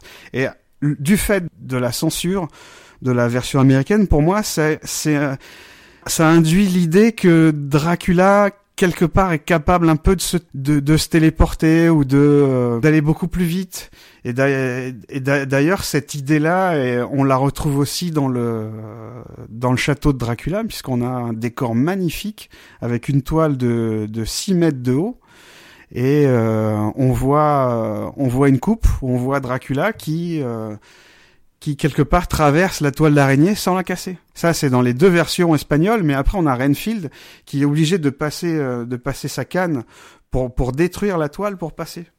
Pareil, j'ai trouvé la version de la scène, enfin la, scène de la version espagnole plus impactante encore. On, s'attarde un peu plus sur le le temps que met euh, que met Renfield à détruire cette, euh, enfin à enlever la toile pour passer. Je trouve que c'est enfin c'est ça prend un peu plus son temps dans la version espagnole. De toute façon, le film fait une demi-heure de plus, donc déjà forcément il est obligé de prendre un peu plus son temps sur certaines scènes. Et la l'impact en est plus fort, je trouve, dans la version espagnole que dans la version euh, dans la version US. À noter que les deux acteurs de Renfield, que ce soit dans la version euh, euh, américaine ou la version espagnole, donc dans la version américaine, on a on a Dwight Fry qui joue Renfield, alors que dans la version espagnole, c'est euh, Pablo Alvarez Rubio. Je trouve que les deux font un, boulot sensationnel. Ils, jouent pas la folie de la même façon, ouais. mais euh, les deux rendent la folie très très bien. Dwight Fry, euh, on va le retrouver plus tard, deux ou trois fois. mais ouais, c'est vrai que les, les deux ah. les deux acteurs sont, sont, sont très doués. À noter qu'il y a une très très bonne chanson d'Alice Cooper qui s'appelle The Ballad of Dwight Fry. Ah, je, le mets en passant, Alice Cooper, je le mets en passant. Les monstres, Alice Cooper, tout ça. Ouais. Tout à fait. Et, d'ailleurs, il y a, comme, comme je l'ai dit euh, dans, la, dans, dans le contexte, Dracula est, est, à, est, à, la charnière entre le cinéma muet et le cinéma euh, et le cinéma parlant et c'est un peu un mix euh, un mix des deux parce qu'on a le, on a les, les maquillages très pâles du, du cinéma muet. On a les visages très expressifs des, des comédiens. Euh, je pense euh, je pense à l'aubergiste je pense à Renfield. On peut on peut tout à fait comprendre leur leurs leur sentiments rien qu'en voyant leur leur visage. C'est euh, limite de la de la pantomime à ce à ce niveau-là et euh, là je trouve que là aussi pour moi c'est une force euh, c'est une force du film parce que d'un problème en fait la la production en a fait une qualité. C'est-à-dire que le, le film n'est pas uniquement limité euh, limité aux salles euh, aux salles sonores, mais peut être aussi exploité en, dans les euh, dans les salles euh, où le où le son n'est pas, ce qui peut ce qui peut aussi expliquer le fait du succès du film, parce que justement tout le monde tout le monde pouvait voir une copie une copie du film. Ah ça c'est certain oui. Et je trouve aussi que la que l'adaptation de Dracula est excellente parce que il y a il y a des différences avec le roman, mais je trouve qu'elles sont qu'elles sont plutôt euh, qu'elles sont plutôt bien vues parce que dans le dans le roman c'est Jonathan Archer comme euh, comme l'a dit Steve dans le résumé qui se rend Archer oui pas Archer, Archer oui. ce sera quelques siècles oui. Alors, pour pour les personnes qui connaissent pas Jonathan Archer, ce sera le capitaine de, du vaisseau Enterprise en 2200, euh, je sais plus combien. Excellent. C'est pas de... c'est pas 2147 Ouais, par là, écoute. tu, on, on, le saura quand on y sera. On, on se fera un clin d'œil à ce moment-là. Puisque dans le dans, dans le roman, c'est Jonathan Harker qui, qui se rend en Transylvanie pour faire signer les papiers. Et dans, le, dans les deux versions du film, c'est Renfield qui le remplace. Et je trouve que c'est une excellente idée parce que, ça, encore une fois, ça déjà on gagne en, on gagne en efficacité et en rythme, et euh, aussi ça permet aussi de montrer au spectateur la puissance de la puissance de Dracula puisque au, au début au début du film Renfield est un employé euh, un employé de bureau tout à fait tout à fait bien sur lui qui ne croit pas du tout aux légendes qui est quelqu'un de très de très cartésien et au contact euh, de Dracula il perd complètement la la raison il devient comme comme tu l'avais dit, il devient il devient sa goule, euh, il devient il devient son esclave. Il euh, la la raison ne le gouverne plus, mais il est complètement obsédé par euh, par Dracula. Et je trouve que c'est une excellente façon de montrer la puissance de Dracula à moindre coût. Pendant qu'on parle de, de Jonathan Harker et, et qu'on parlait des, des, des, acteurs, je trouve le Jonathan Harker US beaucoup, enfin bien meilleur je trouve bien meilleur acteur que celui qui joue le, le Juan Harker du mm. coup on a on a euh, hispanisé le nom euh, celui qui joue euh, qui joue l'équivalent de Jonathan Harker donc Juan Harker euh, est, est, beaucoup plus faible dans son jeu et J'y crois pas quoi. Je j'y crois beaucoup moins. Tout à fait. Celui qui joue Jonathan est bien meilleur. Je, je, sais pas si tu as aimé toi Rémi. Enfin je sais pas si une des deux versions te l'a emporté sur l'autre de ton côté. Euh, pas du tout. Moi j'ai pas je sais pas. Après, euh, de manière générale, mais vraiment de manière générale, j'ai trouvé les acteurs euh, espagnols plus convaincants. À part, euh, j'ai pas les noms des acteurs, je suis désolé. À part l'acteur de qui joue Dracula, je l'ai déjà dit. Mais euh, là, en l'occurrence, euh, franchement, Harker, je, je, non, je suis désolé. Même Van ah bah, Helsing, je, les deux sont les mêmes. Je, je non, j'ai pas trop. désolé, je, je pourrais pas vous suivre là-dessus. Alors un fait, euh, une, anecdote un peu un peu rigolote qui est racontée par euh, l'historien David Giscal dans le dans le commentaire audio, qui a rencontré David Manners, qui disait qu'en fait sur le sur le tournage, euh, personne personne croyait trop au film, personne le prenait euh, prenait le film au sérieux à part Bela Lugosi qui était vraiment à fond euh, à fond dans son rôle à tel point qu'il dit que Todd Browning en fait ne ne s'intéressait pas du tout à diriger les comédiens et il disait que c'était plutôt Karl Freud qui euh, qui filmait la, la, majeure partie des la majeure partie des plans et d'après lui c'est ce qui expliquerait le le carton oublié sur la lampe de la de la chambre dont on avait parlé en off. Ah, le fameux carton. Euh, vas-y, dis-nous-en un peu plus euh, sur ce carton. Bah, c'est un c'est un carton qui a été euh, qui semble avoir été qui semble avoir été oublié par par par les accessoires sur la lampe qu'on voit à deux deux plans du film dans la chambre de Lucie sur la lampe. C'était certainement pour pour jouer sur la sur l'éclairage et la, lumière. Mais ça inquiète tellement de gens, ce, ce, fameux carton, qu'il y a des théories euh, comme quoi il serait quand même euh, introduit dans l'histoire. Il serait, il ferait partie intégrante de l'histoire de, de manière euh, totalement. Euh, ça ne serait pas un oubli des accessoiristes, selon certaines personnes, euh, parce que ben, apparemment à un moment donné, on mettait des cartons sur les sur les lampes pour pouvoir pour le chevet des patients, etc., etc. Et puis enfin comme tu disais, on le voit à deux reprises ce carton, notamment une fois où ben, il est carrément devant la caméra. C'est-à-dire que tout le monde mm. doit avoir vu ce carton. Et, et pourtant, il y a ce, ce plan iconique euh, de, de Lugosi qui est euh, qui vient de rentrer dans la chambre de, de Mina et qui il va il va pouvoir enfin dévorer sa proie et on le voit de toute sa stature. Et t'as cette lampe de chevet avec le carton devant. Mais bon. Du coup, ce, ce, ce, ce, plan iconique est un poil décrédibilisé euh, par cette espèce de carton, quoi. Alors, on, essaye d'y faire abstraction, mais à partir du moment où tu sais qu'il est là, tu ne vois plus que ça. voilà. Moi, je l'avais pas vu. Hein, Voilà, moi non plus, je l'avais pas vu. Mais du moment où vous avez dit que qu'il y était, j'ai vu donc la fameuse vidéo là sur sur YouTube dont on parlait, et et du coup, je suis allé voir sur le, le, Blu-ray. Et maintenant, je, je pense qu'à chaque fois que je vais regarder ce film, ben, tout ce que je vais voir, c'est ça. C'est incroyable, hein comme, euh, comme, euh, comme quoi, juste un détail, et après tu ne vois plus que ce détail-là. quoi. C'est terrible. Dans les... Pardon, je t'en prie, excuse-moi. Vas-y, vas-y, vas-y. J'allais dire, dans, dans, dans, les autres acteurs, pour finir sur les acteurs, il y a, euh, tu parlais de, de Van Helsing ou, ou Rémi, où tu disais que pour toi, il n'y a pas trop de différence, enfin, tu vois pas trop de différence d'interprétation dans la... J'ai une... Alors, euh, je trouve le le l'acteur euh, les, les deux j'ai apprécié les deux acteurs. Euh, j'ai quand même une petite préférence pour l'espagnol. Le l'américain est très très bon parce que il joue euh, il joue vraiment euh, avec ses yeux il joue vraiment de, de manière on voit qu'il réfléchit hein, on voit qu'il est intelligent. C'est voilà c'était simple à dire. Mais je sais pas pourquoi j'ai préféré l'espagnol je sais pas. Qu'est-ce que tu en as pensé, toi, Steve? Ah bah, dans, la version US, en plus, t'as tout ce plan là pour l'introduire où le mec est euh, devant des éprouvettes et fait une espèce d'expérience. Et tu, tu vois le, le côté, c'est un gros scientifique quoi. Moi, ce que j'ai beaucoup apprécié dans la version US, c'est euh, l'accent de Van Helsing, qui n'est pas répercuté en fait dans la version espagnole, mmh. pas autant en tout cas.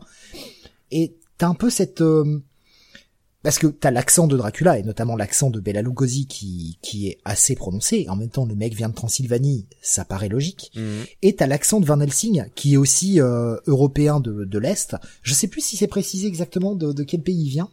Van Helsing. Si quelqu'un a l'info, je suis preneur. Je sais pas. Et t'as t'as un peu cet affrontement de.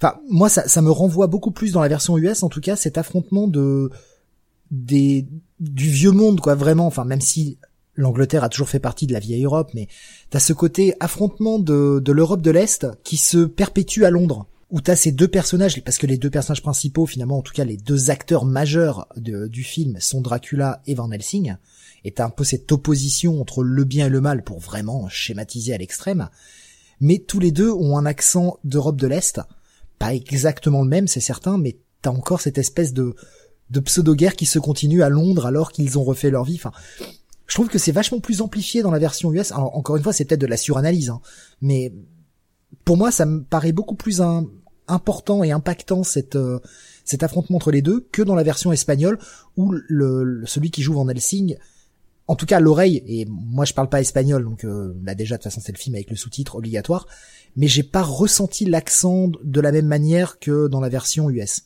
Après j'ai pas regardé la VF, je sais pas si l'un de vous l'a fait, donc je sais pas si cet accent répercuté aussi dans la VF. Non, version. Ah, les, deux, les deux en oui, version. Ah oui, quand j'ai voulu reprendre, quand j'ai voulu reprendre le film, il l'a foutu en VF. J'ai fait, oh là, non, non, au secours, au secours, tout de suite.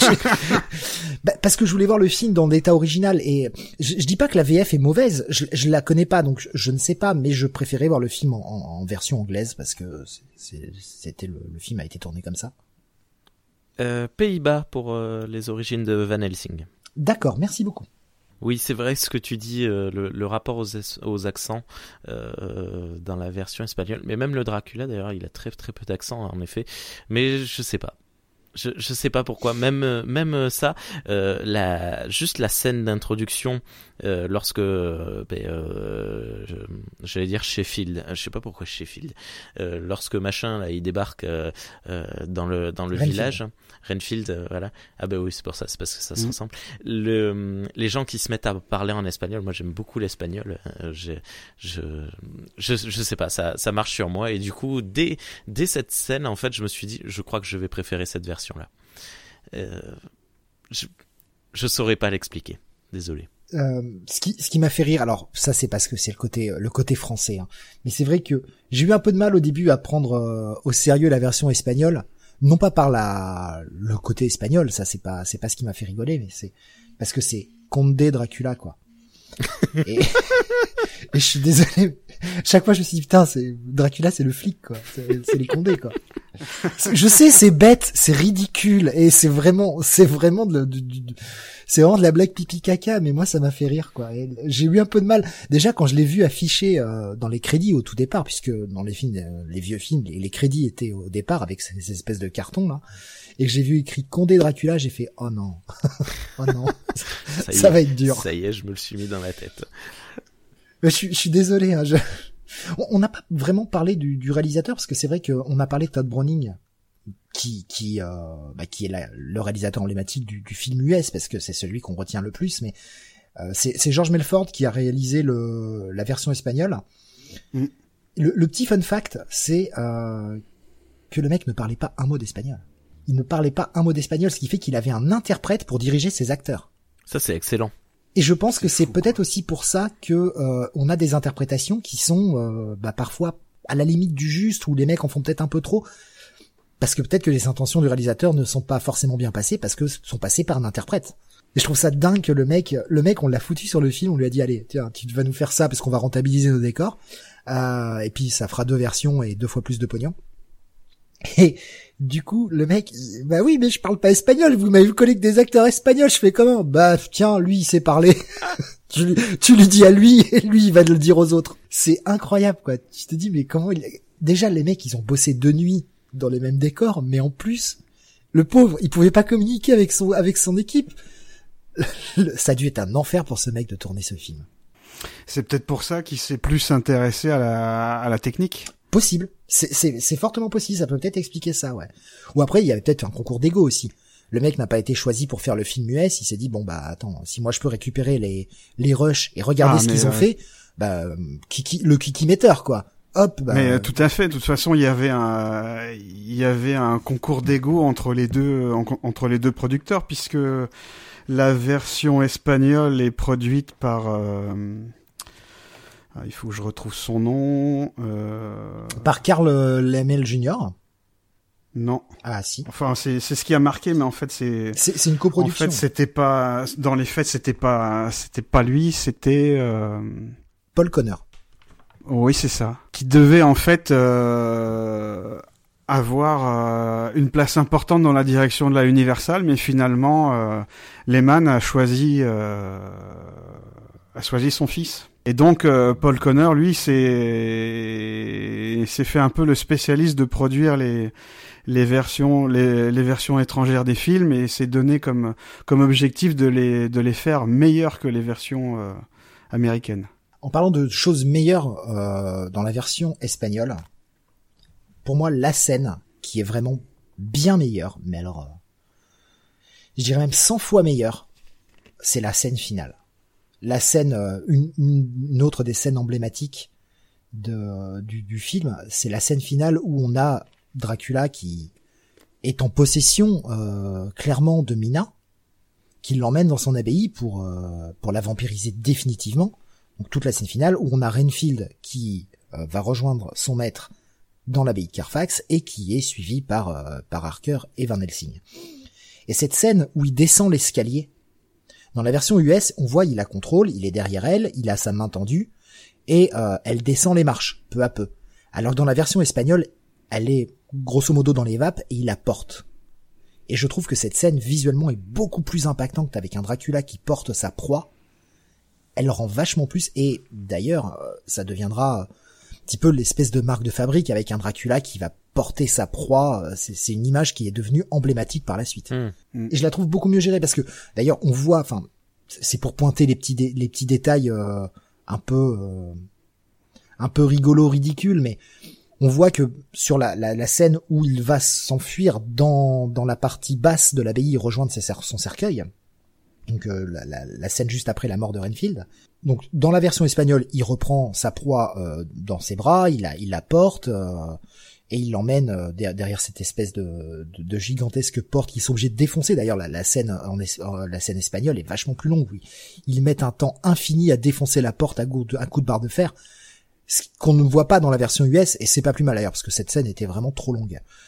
Mais dans la version US, tu vois Lugosi qui, qui prend justement Mina, qui essaye de la porter pour l'emmener très vite, parce qu'il sait que Van Helsing et Harker sont sur ses talons, et tu le vois galérer.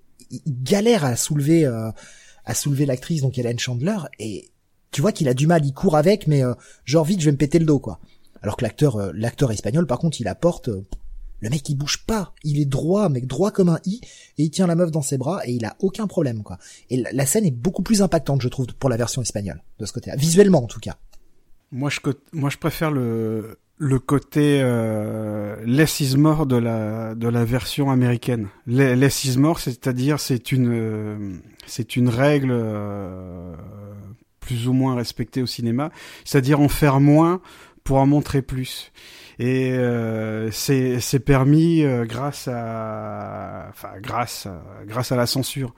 Comme comme je l'ai dit tout à l'heure, je trouve que il, retourne vraiment la, la censure avec le, le Less is More pour montrer le côté, euh, le côté fantastique et euh, onirique de Dracula. Euh, par, par, exemple, le fait de, de braquer les, les projecteurs sur les, sur les yeux de Dracula. Il y a, ça, il y a ça, aussi la... ça par contre, ça c'est bien. Ils le font pas dans la version espagnole.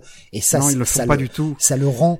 Alors des fois, c'est un petit peu peut-être un petit peu too much, mais encore une fois, c'est vu avec les standards d'aujourd'hui, mm. euh, c'est difficile. On a beau essayer de se remettre dans le contexte de 1930, moi j'étais pas né, euh, je suis né en 1941. Mais euh, je, bon, voilà. mais je tiens encore la forme. Le sérieux avec lequel tu le dis.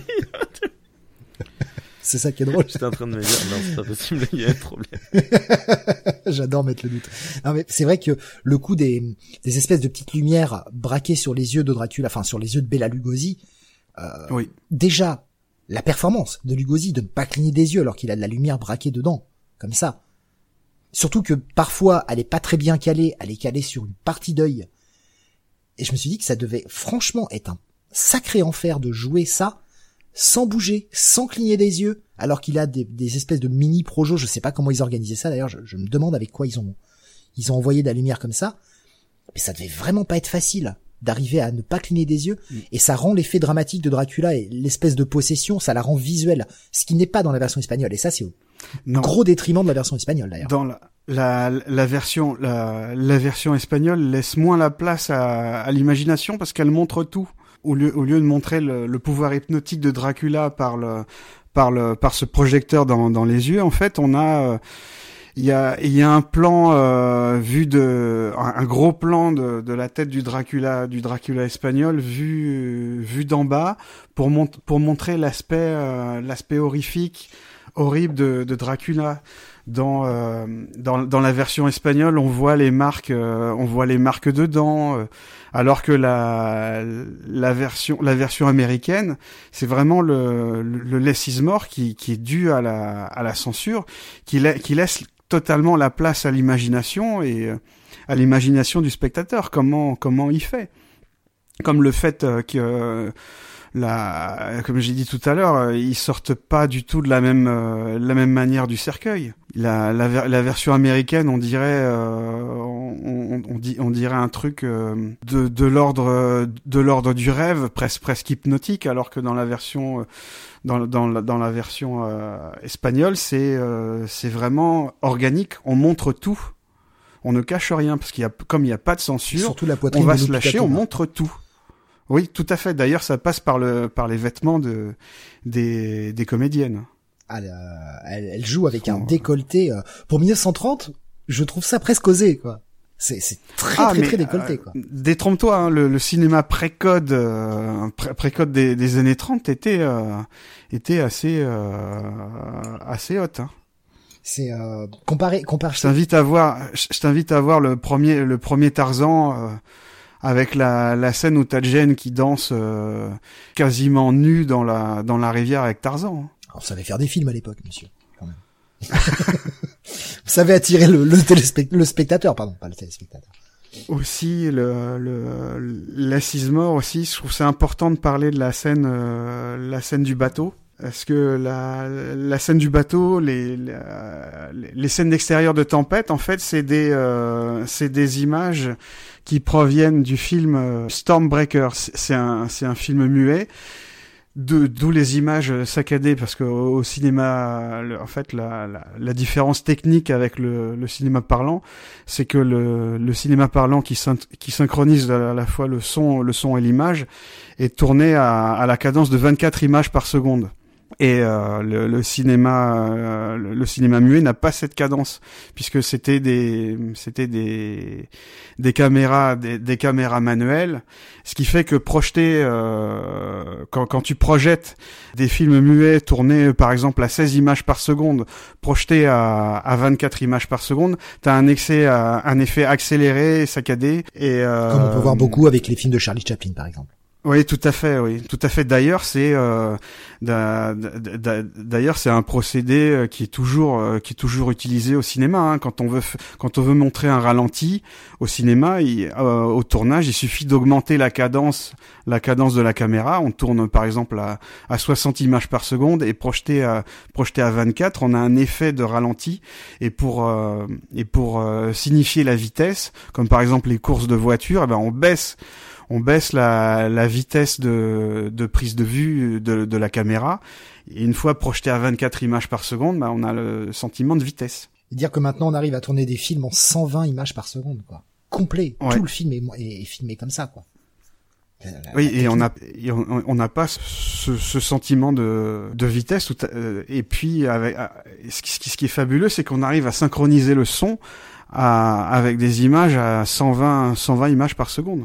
Et pour en revenir à la, à la scène du bateau, ce qui est, ce qui est très fort, c'est que euh, on a Dracula qui décime euh, tout l'équipage, mais on ne voit, on ne voit pas de corps. On a, on, a juste un plan avec l'ombre du, du capitaine euh, qui est avachi sur la, sur la roue du bateau. Et ensuite, on a. ah, tu l'as vu avachi, toi? Alors c'est peut-être mon c'est peut-être mon esprit mon esprit glauque est bizarre, mais moi je l'imaginais transpercé par le gouvernail. Quoi. Ah, peut, ou peut-être transpercé. Euh. Ah non, mais c'est marrant, c'est marrant de voir l'interprétation justement avec le jeu d'ombre. Toi, tu l'as, tu l'as imaginé peut-être qu'Avachi mort et seulement Avachi sur le sur le gouvernail, ce qui, ce qui est tout à fait possible que ce soit ça. Moi, c'est vrai que je l'ai imaginé complètement transpercé par le gouvernail et maintenu par le gouvernail parce que transpercé dedans, quoi.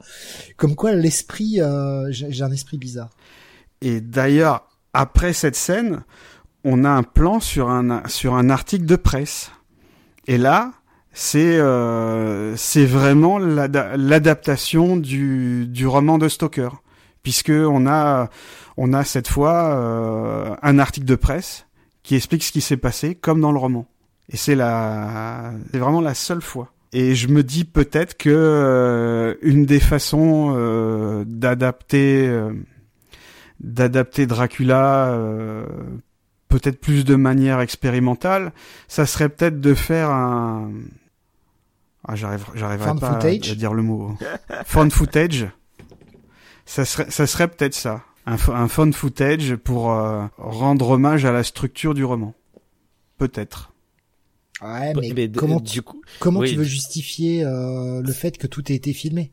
Ouais, mais ou alors il faudrait, il faudrait faire ça une ne, ça ne collerait pas puisque on ne verrait pas Dracula. Puisque... Ou alors il faudrait faire une véritable version moderne Ouais, c'est pas un oui, miroir. Oui, oui parce qu'on le voit pas dans les.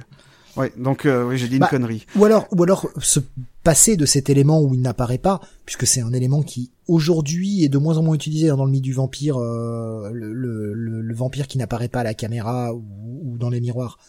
Mais peut-être euh, arriver à ce moment-là avec un, un espèce de, de Renfield ou Archer, ou Archer, pardon. Non, Archer, putain, du coup je me trompe. tu m'as mis le doute.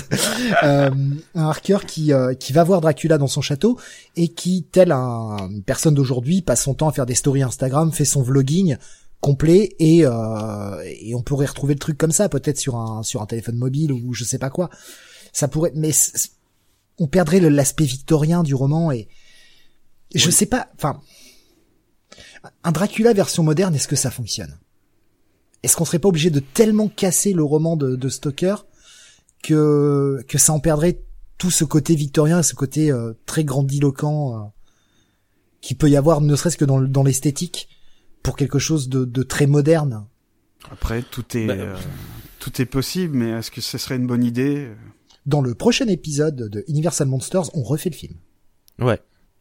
Allez, qui joue Lucie? Bon bah je me dévoue. ah Et, d'ailleurs, euh, un des apports importants de la, de la version de Browning, c'est le fait que Dracula est, un, est une créature de la nuit. On, c'est parce que dans le roman de, de Stoker, Dracula sort en pleine journée visiter visiter Londres. Il ne craint pas les il ne craint pas les les, euh, les rayons du soleil, alors que dans la version de, de Todd Browning, il craint justement les la, la lumière du soleil puisqu'il ne sort que la nuit. Et ça c'est un ça c'est un apport du du du média euh, au même titre que l'adaptation théâtrale a apporté euh, tout la tout l'aspect euh, la cape euh, enfin tout tout ce que j'ai dit tout à l'heure. Et c'est ça c'est ça qui est intéressant c'est le c'est quand une œuvre passe d'un média à un autre ce qu'elle peut apporter au personnage et qui qui perdure après dans les autres adaptations je pense, euh, je pense euh, là, c'est complètement hors sujet, mais ça me fait penser à, Superman.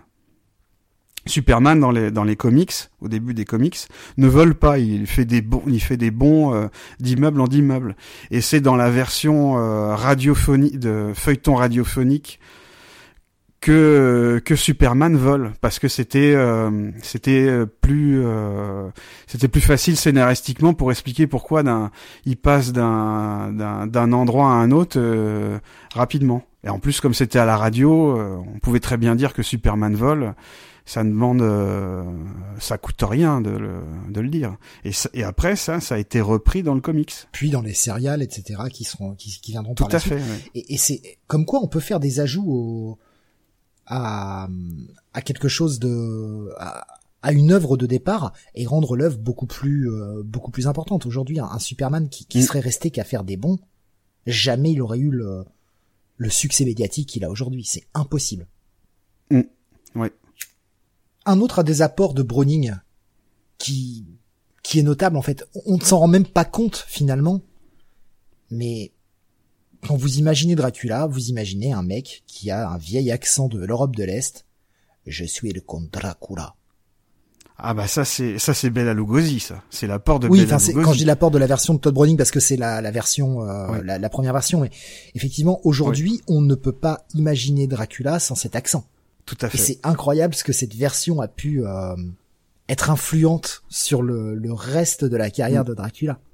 Oui toute l'imagerie et, et, surtout cet accent. Et quand tu vois que même dans, dans, des, dans des parodies, comme par exemple Dracula mort et heureux de l'être, il a cet accent. Enfin, c'est, c'est cette version-là. C'est toujours la version de Bella Lugosi à laquelle on revient constamment.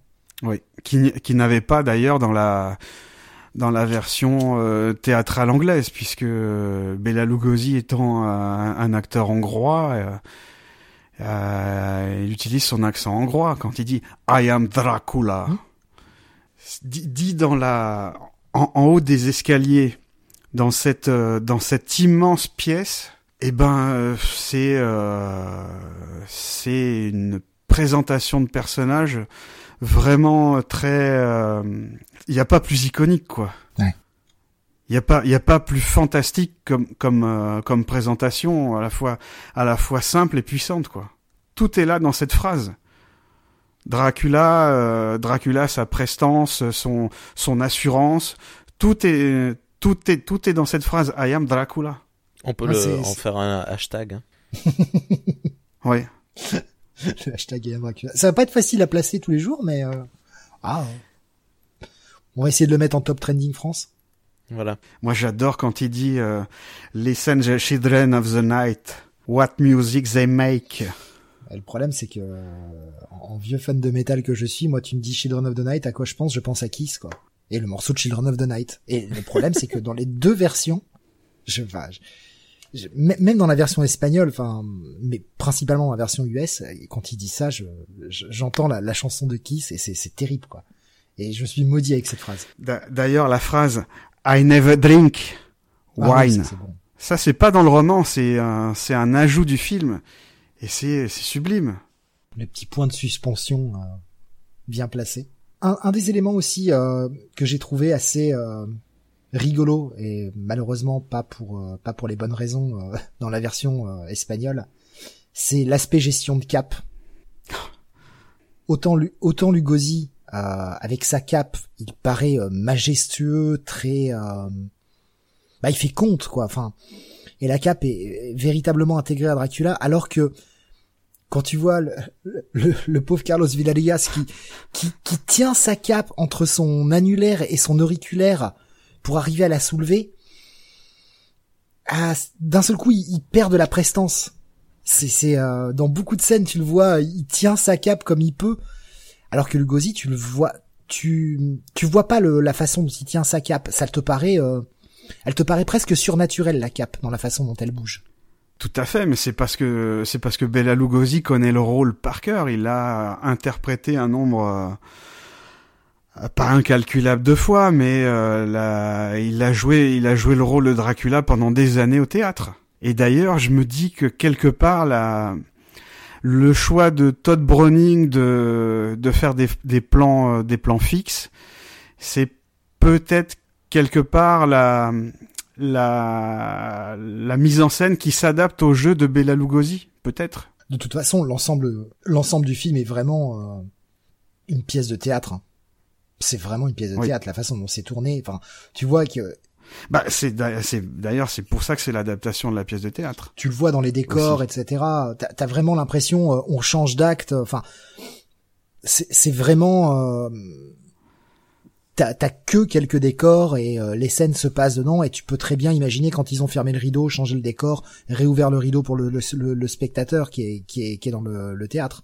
Et ce qui est, ce qui est très fort, c'est que avec rien, ils arrivent à, à, faire croire que Dracula a un pouvoir hypnotique euh, démentiel par le traitement de Renfield et parce qu'il fait euh, parce qu'il fait aux deux filles, qu'il a le pouvoir de se transformer en chauve-souris et qu'il a aussi le, le pouvoir de se transformer de se transformer en loup. D'ailleurs, euh, il y a un, un des points qu'on n'a pas aussi abordé, c'est que Van Helsing, euh, moi ça ça m'a surpris parce qu'il il a de l'aconite, il a pas de l'ail. Et en fait, la l'aconite, c'est une plante qui était censée repousser les euh, les loups ou les loups-garous dans la dans le folklore. Oui, c'est euh, c'est une plante qui pousse euh, le, le wolf's bay en anglais, hein, donc l'aconite en français, qui a qui est une plante qui ne pousse que en Transylvanie, soi-disant, et qui euh, qui est capable de repousser euh, Dracula. Assez étonnant, mais je, comprends pourquoi ils ont pourquoi le mythe a évolué vers l'ail, parce que c'était trop compliqué. Que, comment comment d'un seul coup Van Helsing pour en avoir tout le temps, enfin com comment on pourrait oui. avoir euh, un moyen de se protéger alors qu'avec de l'ail, l'ail, il y en a à peu près partout.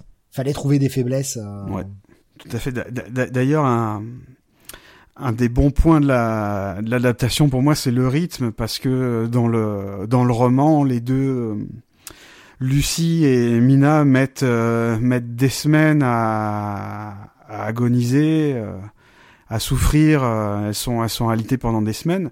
Et là, euh, dans le dans le film, il suffit il suffit d'une nuit à à Dracula pour transformer euh, pour tuer pour tuer Mina et la transformer en en vampire. Là aussi, on gagne en, on gagne ah, en rythme. C'est quand même dit dans le dialogue que ça ça dure euh, plusieurs semaines quand quand notamment on a Dracula qui vient euh, qui vient la voir. La, la, première rencontre en fait entre Van Helsing et Dracula euh, vraiment quand elle est bouleversée par son par son espèce de rêve qu'elle a fait et qu'il y a Dracula qui vient euh, les voir et que d'un seul coup elle va mieux et cette, cette fameuse scène où il y a Van Helsing qui dit vous ferez peut-être mieux d'aller vous reposer euh, et que c'est là qu'il s'aperçoit que Dracula n'apparaît pas dans le miroir elle, quand elle dit à Dracula quand il est là et que d'un seul coup elle va un peu mieux, commence à lui dire je fais ce rêve depuis plusieurs jours et je me sens affaibli. Ah mais je confonds peut-être avec Lucie alors. Ah bah Lucie elle meurt tout de suite. Elle, elle, elle, ouais. euh... Oui c'est ça. Je parlais de Lucie. Ah pardon parce que j'ai cru que tu parlais de Mina. Je, je suis désolé c'est moi qui ai mal compris. Je parlais de Lucie. D'ailleurs je trouve que un des points un des points faibles du film c'est c'est justement Lucie parce qu'il la il la transforme rapidement en vampire. Après on la voit errer dans le brouillard londonien. Et après, on n'en entend plus du tout parler. Bah, on apprend qu'elle a tué les enfants. Oui. Enfin, en tout cas, qu'elle aura, elle les a peut-être pas tués, mais qu'elle aura au moins sucé le sang. Et il y a une scène, alors elle est beaucoup plus marquée en, dans la version espagnole, et c'est là que la, la, version espagnole gagne pour moi en intensité, parce qu'on a toute cette séquence où tu vois, euh, alors c'est une scène qui doit durer une minute à peu près, mais tu vois justement Van Helsing et Harker qui sont là avec leur leur impair, leur chapeau, qui ressortent du cimetière et euh, et on comprend qu'ils ont été euh, piotés, hein, si, si, je peux en faire un verbe. Euh... ils ont été piotés, Lucie, dans le cimetière parce que c'était le seul moyen de, de s'en séparer. Et ils ont compris que c'était elle qui revenait en vampire, donc ils l'ont, ils ont été la tuer dans son cercueil. Et ils en sont affectés. Enfin, surtout Harker, qu'en est très affecté. Alors que euh, dans la version US, t'as Van qui dit Lucie, on va s'en occuper, et il fait la promesse à Mina justement de on va le, on va lui permettre de reposer en paix, on, on va s'en, on va s'en occuper, mais ce n'est jamais vraiment expliqué. Alors que dans la version espagnole, tu ne vois rien. Tu les vois juste sortir du cimetière et tu comprends ce qu'ils ont fait. Mm. Et ça rajoute de l'intensité, justement. Je- et- et si je dis pas de bêtises, Lucie dans la version américaine, si elle est tuée dans la crypte à la fin, non? Euh, Un peu avant Dracula, non? Ou je me le suis imaginé? Non. Non. Non, elle est non, pas, non. enfin, moi, je me, ra- je me rappelle pas. Pourtant, j'ai vu le film il y a deux heures. Là, J'ai revu la fin Bon, du bah, film il y a deux heures. mais- Je me le suis imaginé. Il me semblait, il me, il me semblait que hors champ, on entendait un, un hurlement. Non, non. Par Et contre, C'est quand, un- euh, c'est quand euh, Mina reprend ses esprits, une fois qu'il a tué Dracula. par contre, on a un joli montage là, là, là justement avec euh, Van Helsing qui est en train de de planter un pieu dans le cœur de de Dracula.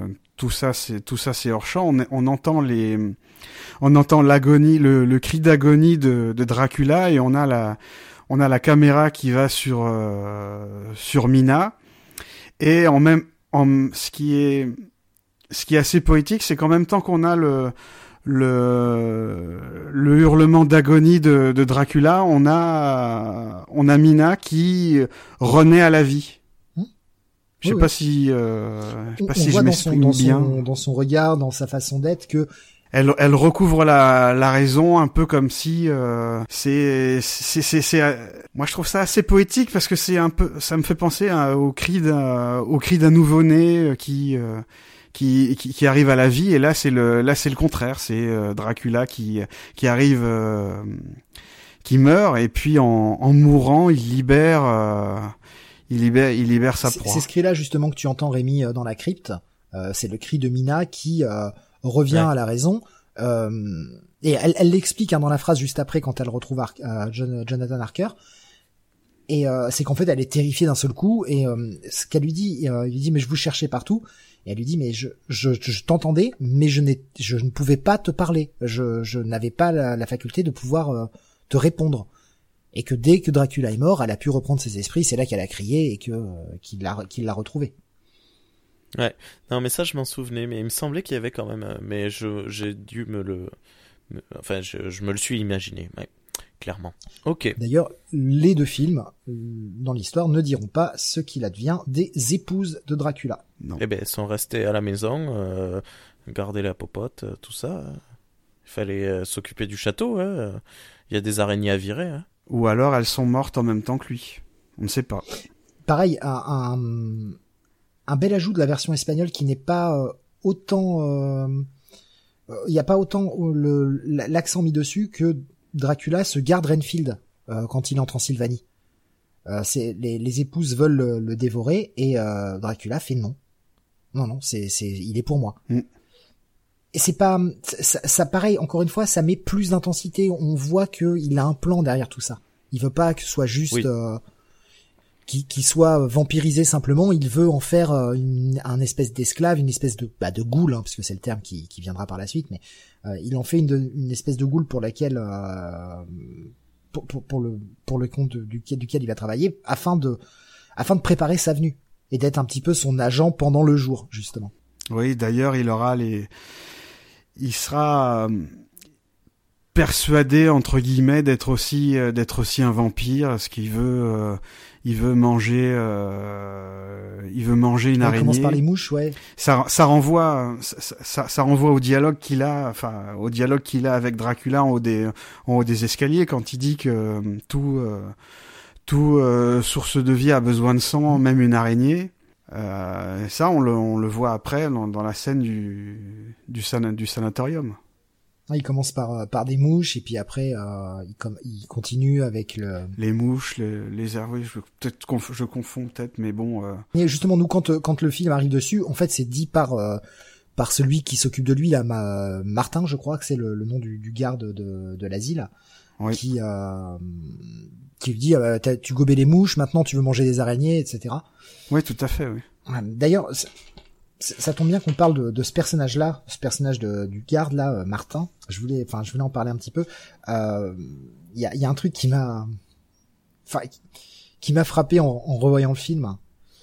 C'est, euh, alors, je, je, vais juste sortir du film l'espace d'un instant. Qu'est-ce qui vous énerve principalement dans les films aujourd'hui, notamment les films Marvel, mais les films un peu d'aujourd'hui? Quel est le, le truc qui vous énerve le plus? Euh, la liste est très longue. le plus. Le truc le pire pour vous. Ah, je sais pas. Euh, pour moi, il y a des gros soucis de, de, stupidité de personnages qui ne. Ah, je sais pas. Non, vas-y, dis-nous euh, direct. Peut-être que les films soient vains, quoi. oui, aussi. Oh, pour moi, ce qui, je crois que le truc que je mets en haut de tout, c'est euh, les petites blagues constamment pour désamorcer. Oui. Ça, je, c'est dans tous les films aujourd'hui, mais principalement les films Marvel. Et ça, c'est, c'est un truc, mm, je ne peux plus supporter ça. Mais c'est marrant que même en 1930, on faisait déjà ça. Les petites blagues pour désamorcer le personnage de Martin et le personnage comique pour désamorcer. Il y a toute cette scène où euh, Dracula s'enfuit. Euh... Enfin non, pardon, pas il s'enfuit. C'est la scène où Mina, euh, il l'a, il l'a remordu encore une fois, il lui a fait boire son sang et qu'elle commence à devenir euh, elle commence à aller mieux dans la nuit, etc. Et il y a toute cette scène où elle essaie de mordre Jonathan Harker et qu'il y a cette euh, il y a cette espèce de chauve-souris qui vole autour. Et quand elle a essayé de le mordre, donc une scène un peu dramatique, qu'elle a hum, t'as as Van Helsing qui a pu le sauver. Tu as le personnage de Martin qui tire au fusil sur la la, la, la chauve-souris. Van Helsing lui dit que ça sert à rien. Et il y a toute cette séquence à la fin. Et elle est dans les deux versions, que ce soit la version US et la version espagnole, mm. où il est avec la bonne, et euh, il dit, oh mais ils sont tous fous dans cette maison, euh, je crois, j'ai l'impression que les deux seuls euh, qui sont pas fous, c'est toi et moi. Et encore, bah, toi, j'ai des doutes. Je sais pas, j'ai trouvé bienvenue cette petite scène. Euh. je me, je me rends compte que ce, ce, côté désamorçage et à chaque fois que Martin est présent, il est toujours là pour faire des blagues en fait. Et le, le personnage du petit du petit comique rigolo, il a toujours été là quoi. Même en 1931, il était déjà là pour désamorcer les scènes de tension je vois plus ça comme la la, la caricature du domestique qui juge euh, qui juge ses maîtres. Ils sont fous, il y a que moi qui. Euh... Ouais, mais c'est pas un c'est pas un domestique, c'est un employé de de, de l'asile. Les domestiques, c'est les bonnes, ce sont. Oui, je sais, mais il fait très, euh, il fait très domestique. Euh, je trouve. Et puis ça permet quand même de de rendre le film plus tout public, de mettre un petit peu d'humour de temps en temps, un peu plus de légèreté. Euh, plutôt que de, de, de, le garder sérieux tout le temps, tout le temps, tout le temps. Mais euh, c'est vrai que c'est assez surprenant de, enfin surprenant. Je sais pas si c'est si surprenant que ça quand même de, de se dire que déjà à l'époque ça existait ce, cette forme d'humour là. Bah, se dire que dans un des, ce qui est considéré comme un des mhm. premiers films d'épouvante parlant, si ce n'est le premier, on est ce, ce petit ressort qu'on utilise encore et un peu trop aujourd'hui et même totalement à foison aujourd'hui ce soit déjà présent en 1931, c'est la preuve qu'on n'a vraiment rien inventé dans le cinéma depuis très longtemps. Quoi. Oui, tout à fait. Il est considéré comme le premier film horrifique parlant. Après, il faudrait voir les, les, dates de sortie parce qu'en 1931, la même année, la Paramount a sorti euh, Dr Jekyll et Mr Hyde, qui est euh, un film vraiment euh, éblouissant de mise en scène. Ruben Mamoulian. Ruben, Ruben Mamoulian, c'est vraiment un, un génie de la mise en scène. Je pense que le film est sorti légèrement après parce que Dracula, il a été vendu comme une histoire d'amour. Oui. Et il est sorti le 14 février. Non, non, non, en fait, il est pas sorti le 14 février. Il est sorti, euh, ça, euh, ça, ça, c'est une erreur. C'est ce que dit, c'est ce que dit l'historien dans les commentaires audio. En fait, il est sorti. Euh, faut que je retrouve la date. Parce que moi partout j'ai vu qu'il était sorti le 14 février, le jour de la Saint-Valentin justement. Non, mais c'est euh, la première, c'était c'était pas c'était pas ça. Il est sorti le.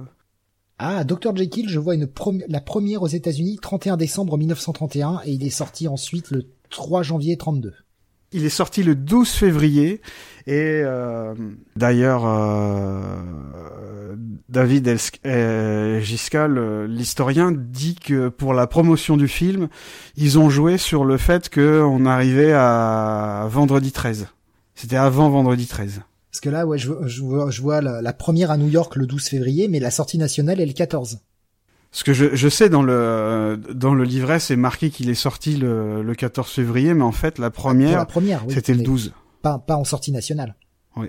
Ah, D'après ce que j'ai pu retrouver comme info, c'est la sortie nationale, enfin vraiment sur tout le territoire, c'était le 14 février. Mais c'est effectivement la, la première, la, la, véritable première à New York, c'était deux jours avant, le 12 février. Oui.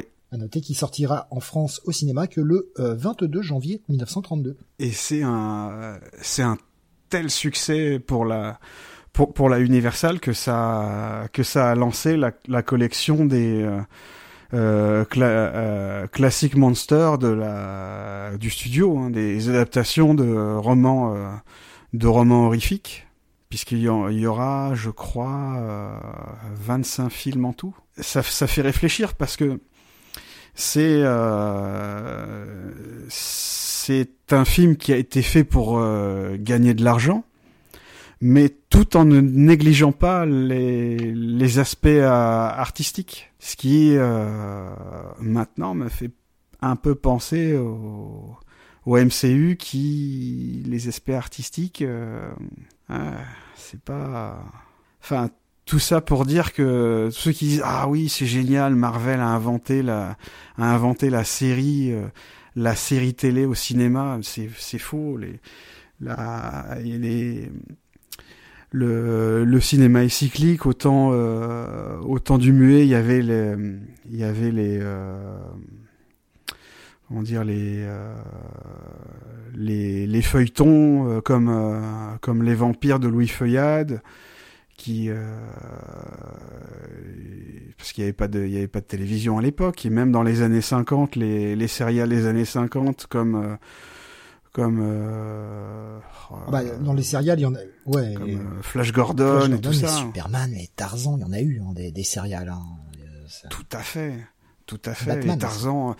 les Tarzan, il y en a une. Euh, ça, je me demande s'il n'y en a pas eu une trentaine. Hein. Ah oui, euh, il y en a un paquet ouais, de, de séries de Tarzan. Il y a, y a, une personne, euh, sauf, sauf si tu l'as cité, vraiment j'ai oublié euh, et je, je m'en excuse, mais il y a une personne, j'ai l'impression dont on n'a pas parlé du tout. C'est le maquilleur, Jack Pierce. Ah oui qui était donc le non j'en non j'en ai pas parlé le, le, maquilleur donc sur Dracula mais qui est surtout surtout qui sera le, le maquilleur attitré de, de, tous les Universal Monsters et celui qui est le responsable du de l'excellent maquillage de Frankenstein de Boris Karloff oh là là là Jack Pierce qui est mais un immense maquilleur quoi et qui, qui fera tout hein, je veux dire ça, on aura l'occasion je pense d'en reparler de lui et qui a, qui a inspiré des carrières hein. ah oui, oui, oui et qui a inspiré des carrières d'ailleurs sur le sur le tournage de Dracula, Be Bela Lugosi avait le, un maquillage euh, de couleur verte pour renforcer sa pâleur. C'est énorme, c'est énorme. Ouais. C'était euh, ouais, c'est impressionnant. C'est c'est bah, il est là dès le premier euh, Universal Monsters et euh, il sera là sur la plupart des autres. C'est vraiment bien. Enfin, c'est c'est sacré sacré maquilleur qui a fait un boulot incroyable quoi. Et c'est vrai que toute l'iconographie que l'on a encore aujourd'hui de, de, de, ces personnages, on les doit à Jack Pierce. Mais euh, Todd Browning ne sera pas le, le, réalisateur emblématique de la Universal Monsters? Non. Ça sera James Wall, qui, qui lui vient, euh, vient du théâtre, qui sait mieux diriger les, ses comédiens et qui sait mieux euh, manipuler les caméras. Alors après, peut-être que comme c'est euh, comme c'est après et qu'il faut avoir conscience que les les, les caméras du temps du muet sont très lourdes avec le, le système de prise de son qui est énorme. C'était peut-être pas euh, tellement évident de les de les manipuler. Tu parles de tu parles de, de prise de son. Euh, il y a une anecdote très oui. intéressante, je trouve, euh, dans le dans le commentaire audio justement du film. Oui, oui, justement. Oui. Sur la la fameuse séquence pardon, sur la fameuse séquence dans la, la pièce une fois qu'il est, une fois que, que Dracula a emmené, a, a, a, reçu Renfield dans son château, il le fait passer par cette fameuse toile, toute la partie est délabrée, et on arrive dans une espèce de grande salle où il va le, où il va pouvoir dormir, se restaurer et, et manger. Et euh, cette salle où il lui dit, euh, je pense que cette partie du château vous plaira beaucoup plus. Et euh, dans le commentaire, il y a, y a, y a cette, euh, cette anecdote que je trouve géniale, c'est que le, la scène apparemment a dû être retardée de plusieurs heures pour pouvoir être euh, tournée et enregistrée parce qu'au niveau prise de son ça n'allait pas du tout. Le, comme il y a un feu dans l'âtre de la cheminée, en fait ils avaient euh, chargé le feu, ils avaient mis les bûches pour que ça pour que ça fasse le feu et que ce soit que ce soit réaliste. Quoi. Le problème c'est que les bûches mmh. faisaient tellement de bruit et le bois craquait tellement qu'on n'entendait pas les acteurs et ils ont été obligés de retarder de plusieurs heures euh, le tournage de cette séquence, le temps que le feu se calme et que ça fasse moins de bruit pour qu'on puisse entendre les acteurs euh, déclamer leur texte. Et je trouve ça absolument somptueux comme euh, comme anecdote de tournage. Les, les, les contraintes qu'il y avait à l'époque que l'on n'a pas aujourd'hui, bien sûr, à nous aujourd'hui avec les perches, c'est vachement plus facile. Et d'ailleurs. Euh, oui, oui, oui. Et il y a, il, donne aussi une autre anecdote, c'est dans la cave de, dans la cave de Dracula quand on le découvre pour la première fois avec avec ces trois femmes. Il, il tourne la tête et en fait l'axe l'axe de caméra n'est pas le n'est pas le n'est pas le même en fait. La caméra est à de mémoire, elle est, elle est à gauche alors qu'elle devrait être à droite, mais ne pouvait pas, il pouvait pas la, la placer à droite parce que la, la, le système de prise de son était trop gros. Ouais. Mais c'est ce qui est dingue, c'est que quand on regarde beaucoup de films aujourd'hui, on est on est habitué le, du chant contre chant. Enfin, tu vois ça partout maintenant. c'est, c'est impossible quand t'as une discussion entre deux personnages d'avoir un plan fixe. Il faut du chant contre chant, il faut du mouvement parce que sinon les gens s'ennuient. Hein, si si l'image bouge pas comme les jouets qu'on agite devant un bébé, quoi. Il y a pas ça.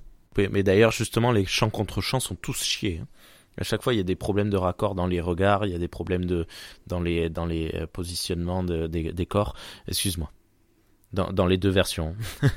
T'as raison. Ah oui, de toute façon, la, la, la version américaine a des problèmes de, de montage qui sont soulignés par le par l'historien qui fait le qui fait le commentaire audio parce que dans le dans le script quand euh, Redfield se rend à, au château de Dracula il y a une villageoise qui lui donne qui lui donne une croix et en fait dans la dans la version euh, dans la version américaine c'est coupé le moment où il perd euh, où il perd sa croix alors que dans la version la, version espagnole cette euh, cette scène est gardée, ce qui ce qui explique pourquoi euh, Dracula peut se pencher sur Renfield parce qu'il n'a plus sa croix.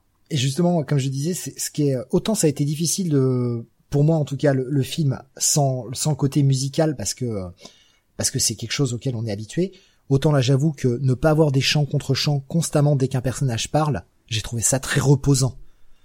Moi ça m'a reposé. C'est euh, un truc pareil mais, visuellement mais d'ailleurs ça ne ça ne nuit pas au rythme. Pas du tout. Et ça renforce l'aspect théâtre. Il suffit de regarder les films les films de, de John Ford des, des années 30 ou les films de Capra. Les films comme euh, Monsieur Smith au Sénat qui datent de 19 ah, je sais plus je sais plus en quelle année je sais plus en quelle année il, est sorti mais t'as des t'as as des plans euh, t'as des plans où les la caméra est posée où les comédiens où les comédiens discutent. Mais euh, ce qui ce qui est chez Capra tu as un rythme euh, très euh, entre guillemets moderne et il est faux, euh, il est totalement faux de croire que les films des, que les films des années 30, même les films des années 20, les films muets avaient un rythme un, avaient un rythme très lent.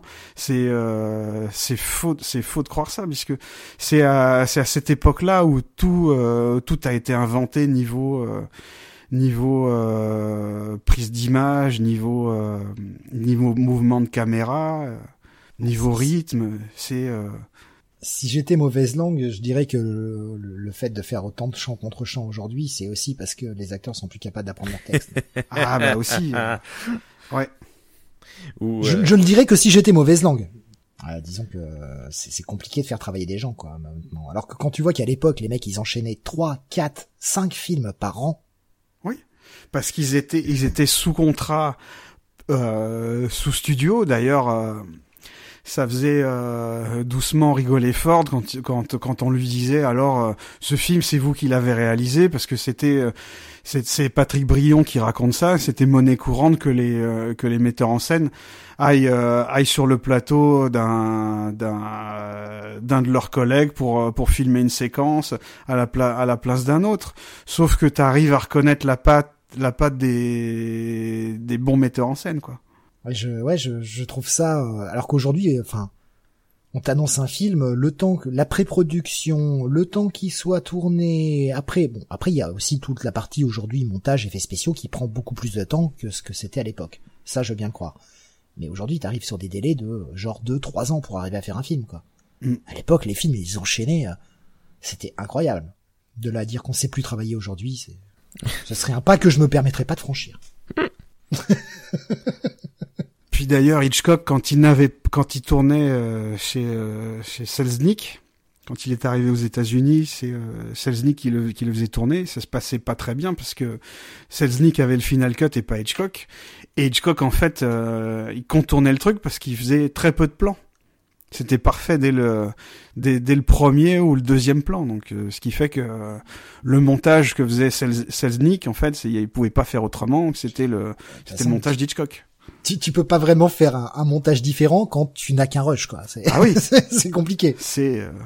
Je sais pas si Rémi, tu, tu as envie d'ajouter quelque chose, peut-être qu'on n'a pas abordé, qui t'a frappé, qui t'a plu, déplu.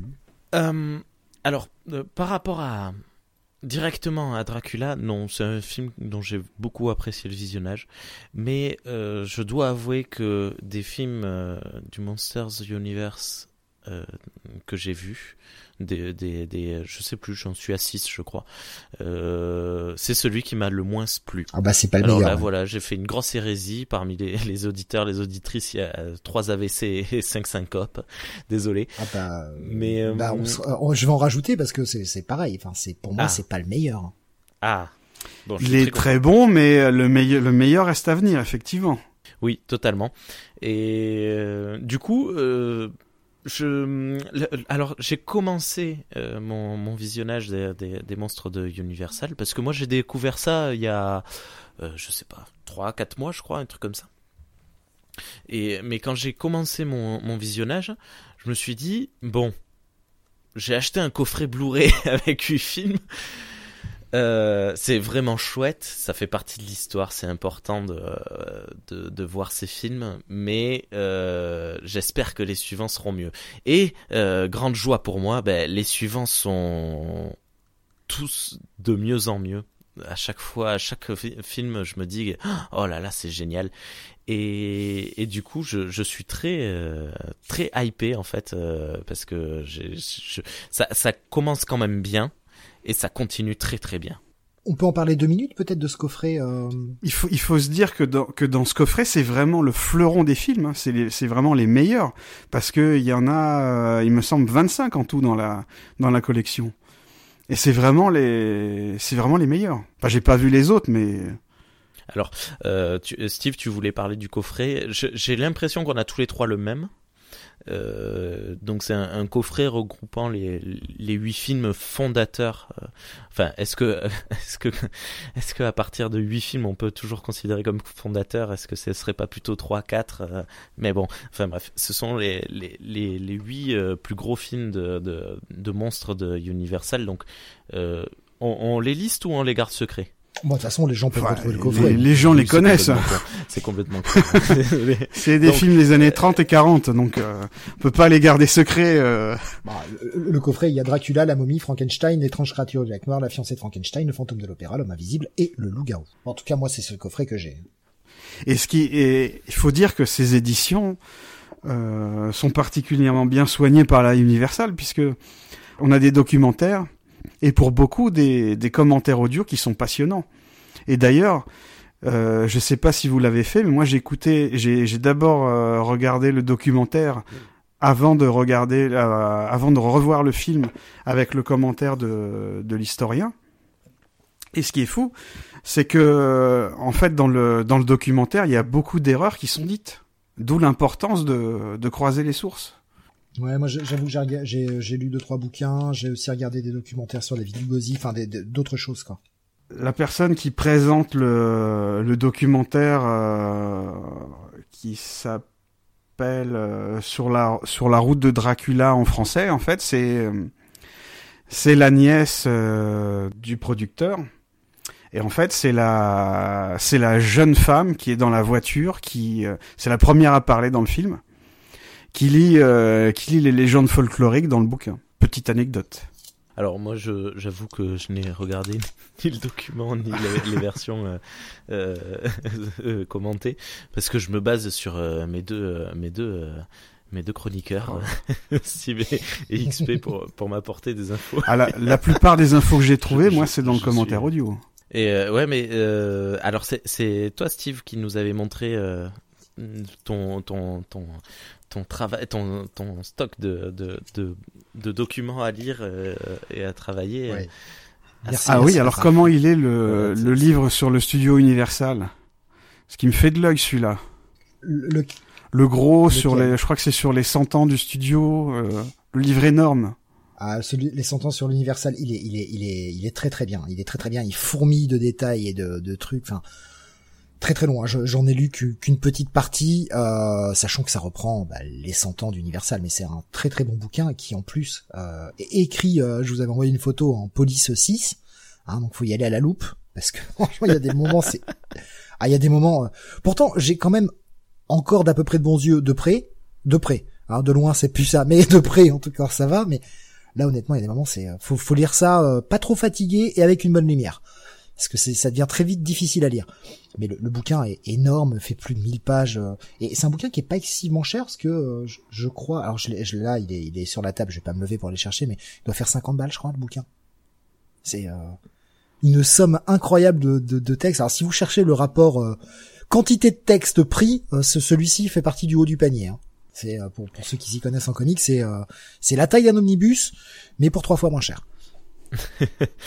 Et, euh, et ouais, donc euh, quantité prix, mais euh, poids prix également au, au, kilo, c'est rien du tout. Ah oui, oui, oui. Si vous voulez vous muscler, il est très très bien ce livre aussi. Il fait tout. C'est-à-dire que il vous, il vous va vous apprendre des trucs, il va vous entraîner la vision. Hein. Si jamais vous voulez devenir pilote de chasse, vous pourrez apprendre à lire des petits trucs et à discerner des petites lettres très au loin. Et en plus, vous pouvez vous muscler en même temps. Euh, Pierre Belmar, je te remplace au téléachat, il y a pas de problème. si vous voulez faire endormir vos enfants aussi. Pardon, non, j'ai pas dit ça, j'ai pas dit ça, j'ai pas dit ça. On n'a pas dit comment, en leur lisant des histoires. Ah oui, oui, oui, oui, oui, Je viens de penser à un truc d'ailleurs qu'on a oublié de dire, c'est que euh, les, euh, il y a peut-être parmi des auditeurs des, des fans du cinéma de Tim Burton et peut-être des personnes qui ont vu euh, Ed Wood. Puisque euh, dans le film Ed Wood, on a Bella Lugosi qui est incarnée par euh, Martin Landau qui parce que Ed, Wood était fasciné par euh, Bella Lugosi et il le filme euh, il le filme à la fin de sa vie en train en train d'arroser euh, d'arroser ses plantes et il l'embauche pour pour jouer dans son film le plus connu grâce à grâce à Tim Burton qui est Plan 9 from Outer Space puisque euh, Bela Lugosi apparaît dans le dans le début du film et malheureusement il est décédé pendant le tournage du film. Et euh, euh, Ed Wood l'a remplacé par un acteur beaucoup beaucoup trop grand que lui et qui se cache le visage à chaque fois avec sa cape. C'est assez euh, c'est assez rigolo. Ce, qui est ce qui est dingue c'est de se dire que ce pauvre Bela Lugosi a fini sa carrière dans Plan 9 from Outer Space. Quoi. Ouais. Bah, qui est considéré comme un des pires films de l'histoire. Voilà. Ouais, puis il a jamais vraiment pu sortir du rôle de du rôle de Dracula alors que euh, Karloff. il s'appelle euh, Frankenstein euh, Boris Karloff lui alors lui Boris Karloff c'est c'est vraiment c'est vraiment ça. C'était lui l'homme l'homme au sans visage de la Universal puisqu'il est oui mais il est dans plein dans plein de films et méconnaissable à chaque fois. Tout le temps des monstres. Oui. Donc quelque part, est-ce que c'est pas un peu la, même euh, malédiction? Lugosi, en fait, le, problème de Lugosi, c'est que Lugosi avait refusé de. Euh, c'est vrai qu'on empiète un peu sur peut-être sur Frankenstein, mais Lugosi avait refusé le, rôle de Frankenstein parce qu'il n'y avait pas de ligne de dialogue et ça l'ennuyait profondément. Euh, donc il a refusé et le rôle a, échu à Boris Karloff. Boris Karloff qui a eu un succès et Lugosi dira par la suite que c'est la pire erreur de sa carrière d'avoir refusé ce rôle. Il jouera avec Karloff dans d'autres films de Frankenstein, notamment jouant le rôle de Igor. Dans le Abbott et Costello. Aussi. Mais euh, dans, je, je crois que c'est dans la fiancée qui joue Igor, justement, c'est Lugosi qui joue Igor. Donc il est tout gris. Euh, non, non, non, non. Euh, par contre, euh, je crois que c'est dans La Marque du Vampire, réalisé par Todd Browning pour un autre studio, où euh, Bella Lugosi reprend un rôle de vampire qui ressemble pas mal à suite de Dracula. Je suis en train de regarder dans, dans lequel. Euh, dans... oui, c'est un marque du vampire, ouais, c'est ça. Oui, je vous le compte, euh, Mora. De toute façon, ils sont, sont croisés sur trois films Le Corbeau, La Marque du Vampire et Le Rayon Invisible. Où ils ont joué ensemble. Et euh, c'est dans, ouais, dans le fils de Frankenstein, pardon, qui, qui jouera le rôle de Igor et pas la fiancée, pardon. Et euh, ce, qui est marrant, c'est que Lugosi en fait était tellement, euh, comment dire, tellement marqué du rôle de, de, Dracula que par la suite, pour jouer dans d'autres productions, il sera obligé de passer son temps à se grimer parce que les gens ne voyaient plus que Dracula et ne l'envisageaient que comme Dracula. C'est assez marrant de voir que ce pauvre Bela Lugosi a, été obligé de jouer euh, un peu grimé par la suite, alors que Karloff, lui, pouvait jouer à visage découvert puisque le monstre de Frankenstein était tellement grimé qu'on ne le reconnaissait pas. C'est marrant cette euh, c'est vraiment diamétralement opposé entre les deux quoi. Il y a, y a, y a cette opposition de style et les erreurs de, de Lugosi ont finalement servi la carrière de Boris Karloff, mais je pense qu'on pourra revenir là-dessus euh, dans, dans l'émission sur Frankenstein. Et euh, pour rebondir à ce, que tu dis, ce qui est fou, c'est que vu le, le, succès de Dracula, on aurait pu voir que la, on aurait pu croire que la carrière de, de Todd Browning, de, de Karl Freund et de, de Bela Lugosi allait, allait exploser. En fait, pas du tout. Hmm. Pas du tout. C'est euh, c'est euh, James Wall qui va qui va exploser, mais ça on en parlera dans d'autres émissions. Je vais, j'ai été récupérer le bouquin entre temps. Euh, je vais vous donner la référence du, fameux bouquin dont on parlait tout à l'heure. S'appelle 100 ans et plus de cinéma fantastique et de science-fiction. Euh, c'est écrit par Jean-Pierre Andrevon. Et donc c'est un, énorme bouquin qui fait plus de 1000 pages et qui est qui, qui valait 69 euros. En tout cas, c'est le prix sur la cover. Je sais pas s'il est encore disponible. Et il est, aux éditions Rouge Profond. Voilà, pour ceux qui voudraient retrouver le, bouquin. Ah, maintenant, il doit être hors de prix, je pense. Je sais pas, j'ai pas regardé. J'ai pas entendu, t'as dit Gorge quoi Les éditions Rouge, Profond. les éditions Rouge Profond. Euh, oh, Rémi. Rémi, Rémi. C'est Lupita Tovar. C'est Lupita Tovar qui t'a perverti à vous. C'est son décolleté. Désolé, désolé. Euh. Rouge Profond, c'est une c'est une maison d'édition qui, qui s'est un peu spécialisée dans les dans les dans les beaux livres sur le cinéma. Ah, celui-ci, c'est un très beau livre. puis, euh, il y a l'autre bouquin sur les 100 ans de la Universal qui est certes plus petit, mais qui regorge d'informations aussi. Pas autant que les 100 ans de, de cinéma de science-fiction et de fantastique et d'horreur. Ok. Eh ben, est-ce qu'il y a des choses que vous souhaiteriez rajouter à propos de Dracula ou peut-être de, des monstres de Universal de manière générale? Ce n'est que le début. Ce n'est que le début d'une grande, euh, d'une grande aventure. D'une grande, grande euh, aventure. Ok. Et on terminera bien sûr notre euh, séquence Universal Monsters avec Tom Cruise. Non, je plaisante, je plaisante. ne tapez pas, c'est une blague, c'est bon. Alex Kurtzman, on te déteste. Pardon. Euh, ben justement, on, on, parle de la, la prochaine euh, émission XP. Est-ce que tu as décidé quel film tu souhaiterais nous faire regarder? On continue. Euh... Oh, pas encore. Ah, pas encore. On n'enchaîne pas euh, avec Frankenstein Tu, tu hésites? On pourrait, on pourrait. On pourrait, on pourrait. Eh oh, ben, écoute, on attend. tellement mythique. de toute façon, c'est soit la momie, soit Frankenstein. Ah oui. Ça va être l'un des deux, je pense. le suivant, c'est Frankenstein, il me semble. Ah, euh, normalement, oui. Mais après, euh, on se plie à, tes, désirs sont des ordres. Si tu te plies à l'ordre du coffret, moi sur mon coffret, c'est Dracula, la momie et Frankenstein. Ah Et moi sur mon coffret, c'est marqué comme ça sur la boîte. Non, mais ça doit être une erreur de la boîte.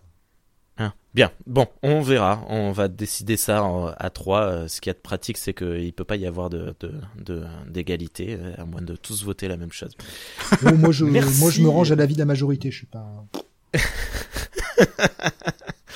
ok, merci à tous les deux pour cette euh, cette chouette émission. C'est tout un programme qui se présente à nous. Huit films, huit émissions. Pour rappel, vous pouvez retrouver Steve euh, sur son propre podcast, to euh, euh, Comic City, n'importe quoi, Comic City, dont vous avez le lien dans la description, et qui est enregistré en direct très très régulièrement. Il y a plein d'émissions différentes. Et pour une poignée de reviews en live, une semaine sur deux ou presque. Là en ce moment c'est plutôt moins que plus, mais bref. Et, et voilà. Donc euh, d'ailleurs, on ne s'impose pas vraiment de rythme. Je pense qu'on va, on va, on va partir sur une fois par mois, peut-être tous les trois. Je, je sais pas. On va en reparler en, off. Euh, merci Steve. Non mais merci à vous. Moi, je suis tellement content de ne, de ne pas avoir à m'occuper de tout. Merci Steve, c'était euh, c'est un plaisir, d'autant que le, le tout premier podcast que j'ai écouté, c'était Comic City. Alors là, si tu voulais me faire rougir, t'as réussi. Je... C'est là, c'est là où tout a commencé. Enfin, faut que je vous raconte l'histoire. Parce que euh, mon ami Maximiliano qui travaillait avec moi, il a dû partir vivre à Bordeaux, retrouver sa femme et sa fille.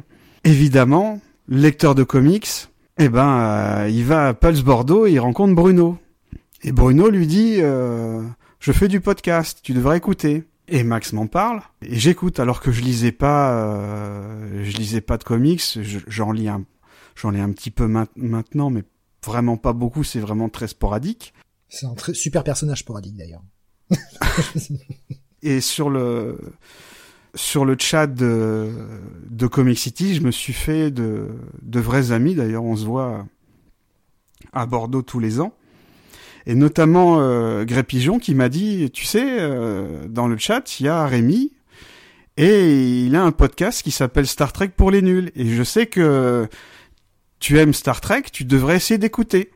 Et c'est comme ça, c'est grâce à Comic City que je me suis mis à écouter euh, Star Trek pour les nuls et après pour une poignée de reviews. Et il me semble d'ailleurs que toi aussi, tu, tu connais Pulse Bordeaux. Oui, oui, tout à fait. Ben, j'ai vécu à Bordeaux euh, plusieurs années et, euh, et j'allais euh, dans l'antre du dragon avant. Et ah, puis après, chez Pulse Bordeaux. Pulse d'Orgo, Bordeaux, ah pétard, hein et, et voilà. Et un jour, en fait, moi, j'ai découvert Comic City parce que Bruno m'en a jamais parlé, hein, voilà très mauvais vendeur. Hein. Tu peux, tu peux, tu pourras lui dire, Steve. euh, mais par contre, c'est un jour, il m'a dit, euh, je, je, sais plus, je sais plus s'il me l'a donné ou s'il l'a mis dans, dans mon sac parce que il faut savoir que quand je vivais à Bordeaux, euh, je claquais entre 2 et 400 euros par mois de comics. Donc je voyais Bruno très souvent. Et, euh, et, et, mais il m'a jamais parlé de ça. Mais un jour, en fait, il a glissé dans le dans le sac de de, de comics des un, un marque-page. Et il y avait marqué It's a Buy. Ah, marque-page, oui. Et il y avait marqué comiccity.fr, je sais plus quoi. Et du coup, je suis allé voir sur sur internet et, et j'ai entendu la voix de Bruno. J'étais oh putain. Et euh, enfin bref. Et, et donc euh, moi, c'est à ce moment-là que ça a commencé. Il y a une une petite euh, je, je, sais plus, pas mal d'années. Je, je, honnêtement, je suis, je suis extrêmement gêné. Ça, ça, me touche beaucoup ce que vous dites, mais je, je me sens, je suis extrêmement gêné. Mais ce qui est dingue, c'est que j'ai l'impression d'être un ancien, quoi. Ce qui, ce qui nous réunit tous les trois, c'est, c'est Comic City, quoi. J'ai l'impression d'être le, le, vieux là qui a, qui a, qui a façonné non, les choses. C'est, c'est terrible. Mais je, je, je, suis extrêmement touché. Je, je, je, fais le, je fais le rigolo comme ça, mais je suis extrêmement touché. Euh, je suis pas bien là. Faut vite arrêter l'enregistrement parce que je vais tomber dans les pommes. bon, allez. de toute façon. Quoi, c'est, c'est, je, je... Désolé. ah non mais je... c'est un plaisir, c'est un plaisir. Euh... Je tenais, je tenais à le dire. je, je sais plus quoi dire. Euh, allez, il ne nous reste plus qu'à vous souhaiter une très bonne journée ou une très bonne soirée, quoi que vous fassiez. Oh là là, quand j'articule plus, c'est qu'il est vraiment trop tard dans la nuit. Quoi que vous fassiez, donc, euh, on vous souhaite de passer un très très bon moment. Et on vous dit à la prochaine. Ciao, ciao, ciao. Salut. Salut.